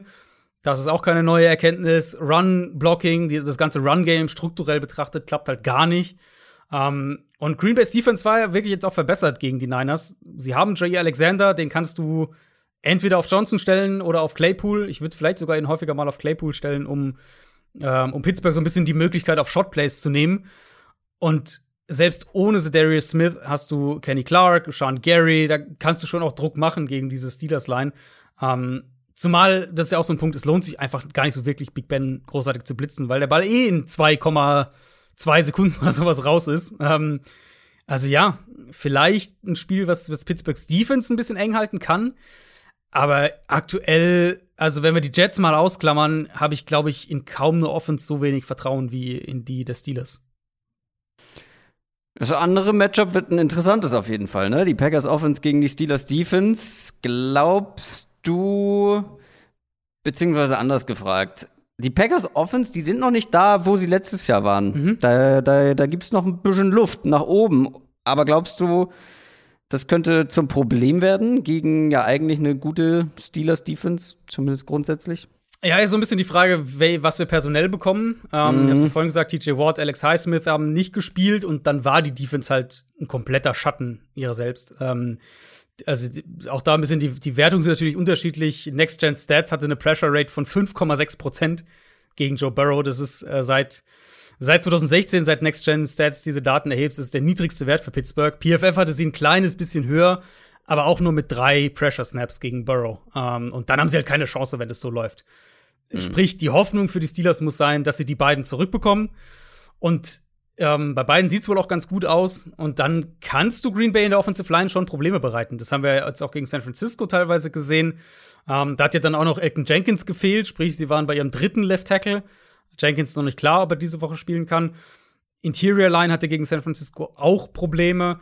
Also generell und vor allem, falls Elton Jenkins nicht spielen kann und Pittsburgh die beiden Edge Rusher zurückbekommt, dann mhm. sollte das schon ein Spiel sein, in dem sie der Packers Line Probleme bereiten können. Und dass Green Bay dann auch offensiv wackelt, das haben wir auch schon einige Male gesehen, wenn die O-Line Probleme hat. Ähm, das Ding ist halt, das muss auf einem sehr, sehr hohen Level über vier Viertel sein. Weil wenn dich Rogers halt doch dann ein paar Mal erwischt und die Packers dann doch zwei, drei gute Drives hinlegen und irgendwie, ich sage jetzt einfach mal 24 Punkte machen, dann traue ich das des Steelers Offense aktuell einfach nicht zu. Ja, ja, das, da muss ich, da muss ich zustimmen. Die Packers sind auch Favorit mit 6,5 Punkten und die Steelers sehe ich halt wirklich einfach nicht. Ich habe ja gesagt, ich bin raus. Mhm. Und das gilt auch für dieses Match. Ja. Du äh, bist auch bei den Packers, nehme ich an. Ich glaube, da wollte ich nicht nochmal nachfragen, aber. Ja, ja, ich bin, zu spät. Äh, ich bin auch bei den Packers. habe ich mir gedacht, äh, wir müssen ein bisschen Tempo machen, weil ich habe es ja angekündigt, du bist zeitlich limitiert heute. Wir haben aber noch zwei Spiele. Sunday Night Game zum Beispiel. Und was für eins? New England Patriots gegen die Tampa Bay Buccaneers. Die Bucks stehen 2 und 1, die Patriots 1 und 2. Tom Brady kehrt zurück in seine Heimat quasi, in das Stadion, in dem er 20 Jahre lang gespielt hat, zur Legende wurde. Aber nicht nur das.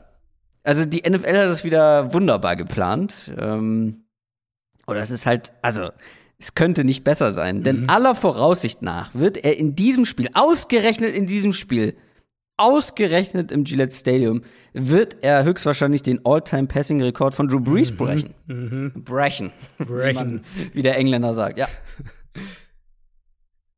Das ist, ähm, ich glaube, es sind nur noch so knapp unter 200 Yards, irgendwie sowas äh, bis dahin. Ich glaube, es sind sogar noch weniger. Sind es nicht sogar, ich glaube, es ist sogar zweistellig, ja. oder? Sind es irgendwie 85 oder sowas, habe ich irgendwo gesehen?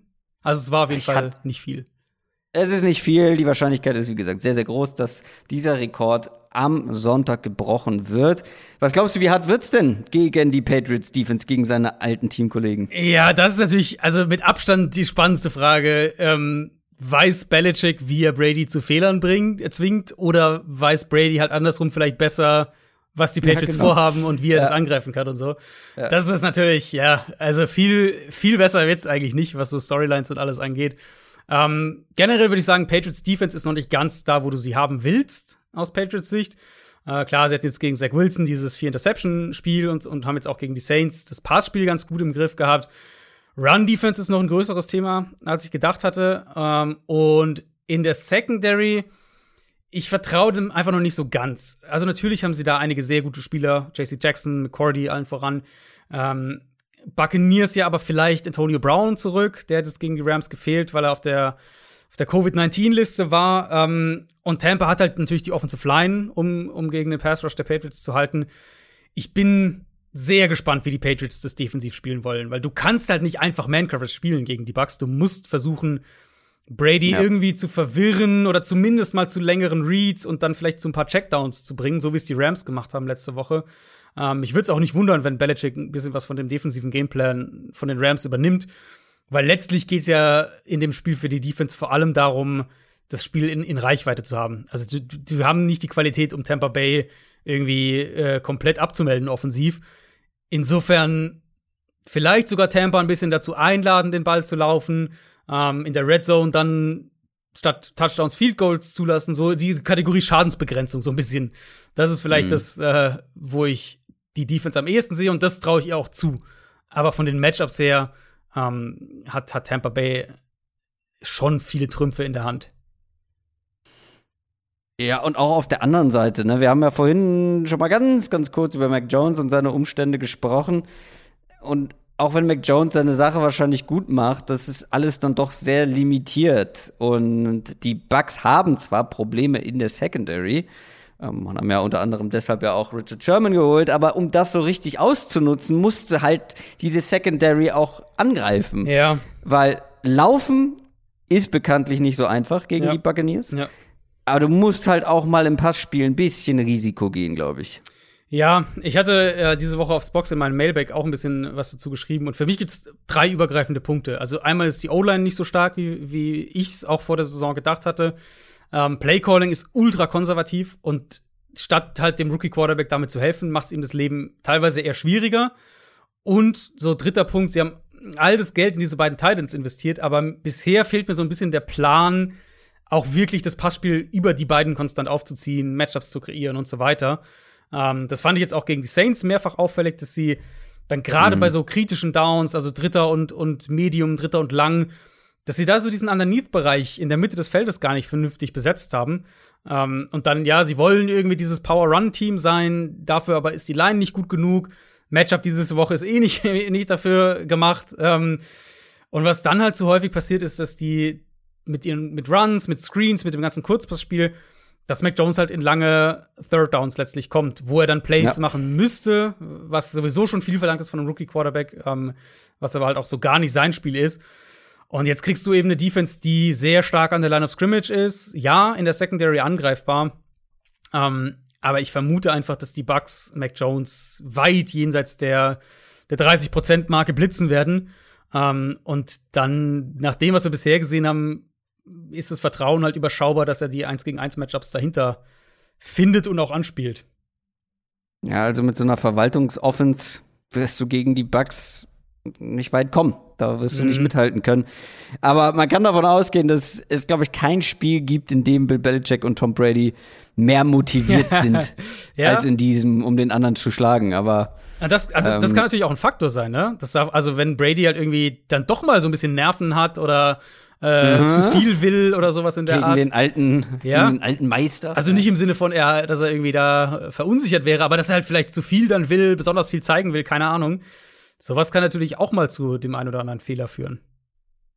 Die Bucks sind auswärts mit sechseinhalb Punkten Favorit. Ich glaube, wir werden beide nicht auf die Patriots tippen. Nein, nein, ich denke, dass Tampa Bay das Spiel gewinnt und ich denke ehrlicherweise auch, dass sie es deutlicher als, äh, als mit einem Touchdown gewinnen. Kommen wir noch zum Abschluss zum Monday Night Game. Los Angeles Chargers gegen Las Vegas Raiders. Division-Duell, die 3 und 0 Raiders gegen die 2 und 1 Chargers, die gerade aus einem Statement-Sieg gegen die Chiefs kommen. Letzte Woche hast du ja gesagt, für dich ist die Raiders Offense legit. Was ich persönlich bei den Raiders echt legit finde mittlerweile, ist wirklich der Pass Rush. Das sieht wirklich richtig, richtig gut aus. Glaubst du, dass das auch für die Chargers Offensive Line und Justin Herbert ein Problem werden könnte?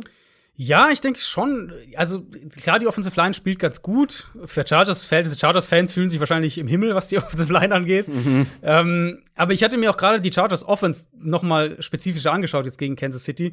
Äh, und so ein paar strukturelle Sachen sind mir schon hängen geblieben. Also mein zentraler Takeaway war, dass die Offense mich noch zu sehr an die Saints Offense der letzten Jahre erinnert, wo ja Lombardi, der Offensive Coordinator, herkam. Ähm, Also viele designte Targets zu den Running Backs, underneath, in die Flats, eine, eine eher statische Offense, eine Offense, die den Ball nicht so konstant in der 10 bis 20 Yard Range durch, durchs Zentrum bewegt, wie sie es eigentlich könnte. Ähm, und gleichzeitig halt Screen Game noch überschaubar, was ja eigentlich immer so eine Saints-Qualität war und ist. Und auch bei den Chargers letztes Jahr sehr gut war. Das ist noch nicht so richtig da. Also ich finde, schematisch läuft es noch nicht so ganz rund, auch wenn Justin Herbert selbst natürlich ähm, gut spielt. Und letztes Jahr hätte ich halt an dem Punkt dann gesagt, okay, das reicht gegen die Raiders Defense. Aber Pass Rush ist wirklich ernst zu nehmen. Ähm, das war, denke ich, das kann man sagen, das war jetzt kein, kein, kein Flug über die ersten ein, zwei Spiele. Da sehen sie wirklich gut aus. In der Secondary spielt Nate Hobbs echt gut im Slot. Das war so eine Training Camp Geschichte auch. Siobhan Murray spielt gut. Casey Hayward hat einen guten Effekt auf die Secondary. Ähm, insofern klar, die Chargers Offense mit ihrem Talent, mit Herbert, die werden den Ball schon bewegen können. Aber ich will von der Chargers Offense noch mehr in puncto Playdesigns oder eine Entwicklung in puncto Playdesigns sehen. Ansonsten bist du halt auch oft von diesen individuellen Plays so ein bisschen mehr abhängig, als es vielleicht sein müsste. Auf der anderen Seite die Chargers Defense, die nimmt eine Entwicklung, finde ich, die, die mir gut gefällt, äh, die man auch so ein bisschen erhofft hat. Man wächst so ein bisschen an den Aufgaben gefühlt. Ähm, und die Raiders Offense, du hast es ja schon gesagt, die sah, ich glaube, man kann die, man muss die erste Hälfte gegen die Dolphins da streichen, aber ansonsten sah die sehr gut aus. Glaubst du aber, dass man bei gerade so einer, ja, variablen Defense, so einer, so einer komplizierten Defense auch, wie sie Brandon Steady spielen lassen möchte, dass man da vielleicht so ein bisschen stolpern könnte, vor allem Derek Carr mhm. vielleicht? Kann ich mir tatsächlich vorstellen. Ähm, nicht so unbedingt so sehr, vielleicht weil es so, weil's komplexer ist, sondern auch, weil sie weniger, weniger Big Plays zulassen werden. Ähm, mhm. Derek Carr führt ja tatsächlich nach drei Spielen die NFL in Deep Passing Yards an. Ähm, er wirft, mhm. er wirft auch prozentual gesehen auf seine Würfe wirft er mehr tiefe Pässe als unter anderem Tom Brady, Matt Stafford, Patrick Mahomes, Josh Allen. Also sie sind wirklich bei diesem vertikalen Passspiel geblieben. Ähm, sie haben halt bisher auch gegen drei relativ aggressive Defenses gespielt. Mit Baltimore, mit Pittsburgh und mit Miami, wo du ein paar Gelegenheiten bekommst, eins gegen eins tief zu attackieren. Ähm, sie nutzen da auch Darren Waller richtig gut, um, um beispielsweise mal den tiefen Safety rüberzubinden und dann Henry Rux auf der anderen Seite dahinter attackieren zu lassen. Da bin ich sehr gespannt, ob sie das gegen die Chargers auch schaffen, weil Chargers haben es gegen die Chiefs defensiv auffällig anders gespielt. Ähm, die haben deutlich mehr Man-Coverage gespielt, als man es eigentlich von der Defense so kennt. Auch, äh, auch viel Two-Man, also zwei tiefe Safeties dann in Zone zur Absicherung und Man-Coverage davor. Äh, deswegen war es auch so ein Travis Kelsey-Spiel dann letztlich. Da bin ich halt gespannt, ob sie das gegen Darren Waller auch so spielen. Ob sie halt sagen, okay, wenn Darren Waller irgendwie zehn Bälle fängt underneath, das nehmen wir in Kauf. Aber wir zwingen halt die Raiders dazu, wirklich lange Drives hinzulegen. Oder ob sie es vielleicht defensiv ein bisschen anders ähm, spielen. Aber ich traue es halt den Chargers eher zu als den bisherigen Raiders-Gegnern, das vertikale Passspiel zu limitieren. Und dann bekommst du natürlich ein, ein Matchup äh, mit, mit Joey Bosa gegen, gegen Leatherwood auf der rechten Seite. Das mhm. könnte natürlich ein Trumpf äh, für die Chargers sein. Ja, wenn die Raiders das auch noch gewinnen, dann haben sie sich echt jeglichen Respekt verdient. Das waren wirklich auch starke Mannschaften, die sie dann geschlagen haben. Wenn die Chargers allerdings gewinnen, dann haben sie hintereinander zwei Division-Konkurrenten mhm. schon mal besiegt. Ähm, auch, nicht unter, auch nicht zu unterschätzen. Die Chargers sind tatsächlich auch Favorit. Ich hatte ein bisschen gehofft, dass äh, die Broncos oder die Chargers Außenseiter sind. Sind sie bei den Buchmachern nicht. Aber natürlich glaube ich, dass die Chargers auch gewinnen. Ja, ich habe auch die Chargers. Ähm, Was? Aber ich denke, es wird ein sehr enges Spiel und ich denke, es wird äh, letztlich Vielleicht sogar so ein Spiel, was irgendwie entweder in die Overtime geht oder mit dem letzten Play irgendwie entschieden wird. Also ich erwarte ein sehr enges Spiel und ich erwarte mhm. äh, auch ein sehr, sehr gutes Spiel. Ja, das kann ich mir auch vorstellen. Das soll's für Woche Nummer 4 gewesen sein. Aber wir haben ja versprochen, wir losen noch die Gewinner der beiden Xbox-Spiele aus. Willst du mal anfangen mit Twitter? Du bist ja Twitter-verantwortlich hier bei uns. Ich äh, kann sehr gerne anfangen mit Twitter. Ähm, und zwar auf Twitter hat gewonnen für die PlayStation 5 Michael S. at Micha 0488. Ähm, wir schreiben dir wahrscheinlich eine Nachricht einfach direkt ähm, und klären das mit der Adresse. Der muss sich, der muss, der, nee, nee, nee, nee, nee, der muss sich ja noch bei uns melden, der muss das ja hier hören, hier kriegt ja keiner was angeliefert. Richtig, natürlich. Der muss das hier natürlich hören. Er muss sich bei uns Hast eine Woche Zeit, um dich zu melden, sonst muss ein anderes ausgelost werden. Kröger, ja, jetzt mal, nee, ja, jetzt muss man auch mal durchgreifen. Okay, dann habe ich einen Xbox-Gewinner von Instagram und zwar Aussie Pete also Aussie Pete. Ich könnte mir vorstellen, dass es hier um den australischen Schäferhund geht, der im Profilbild zu sehen ist. Aussie-Pete hat Madden NFL 22 für die Xbox gewonnen. Auch du bitte per Direktnachricht bei Instagram melden und Micha0488 bei Twitter in die DM sliden, wie man so schön sagt. Und dann äh, lassen wir euch das Spiel zukommen.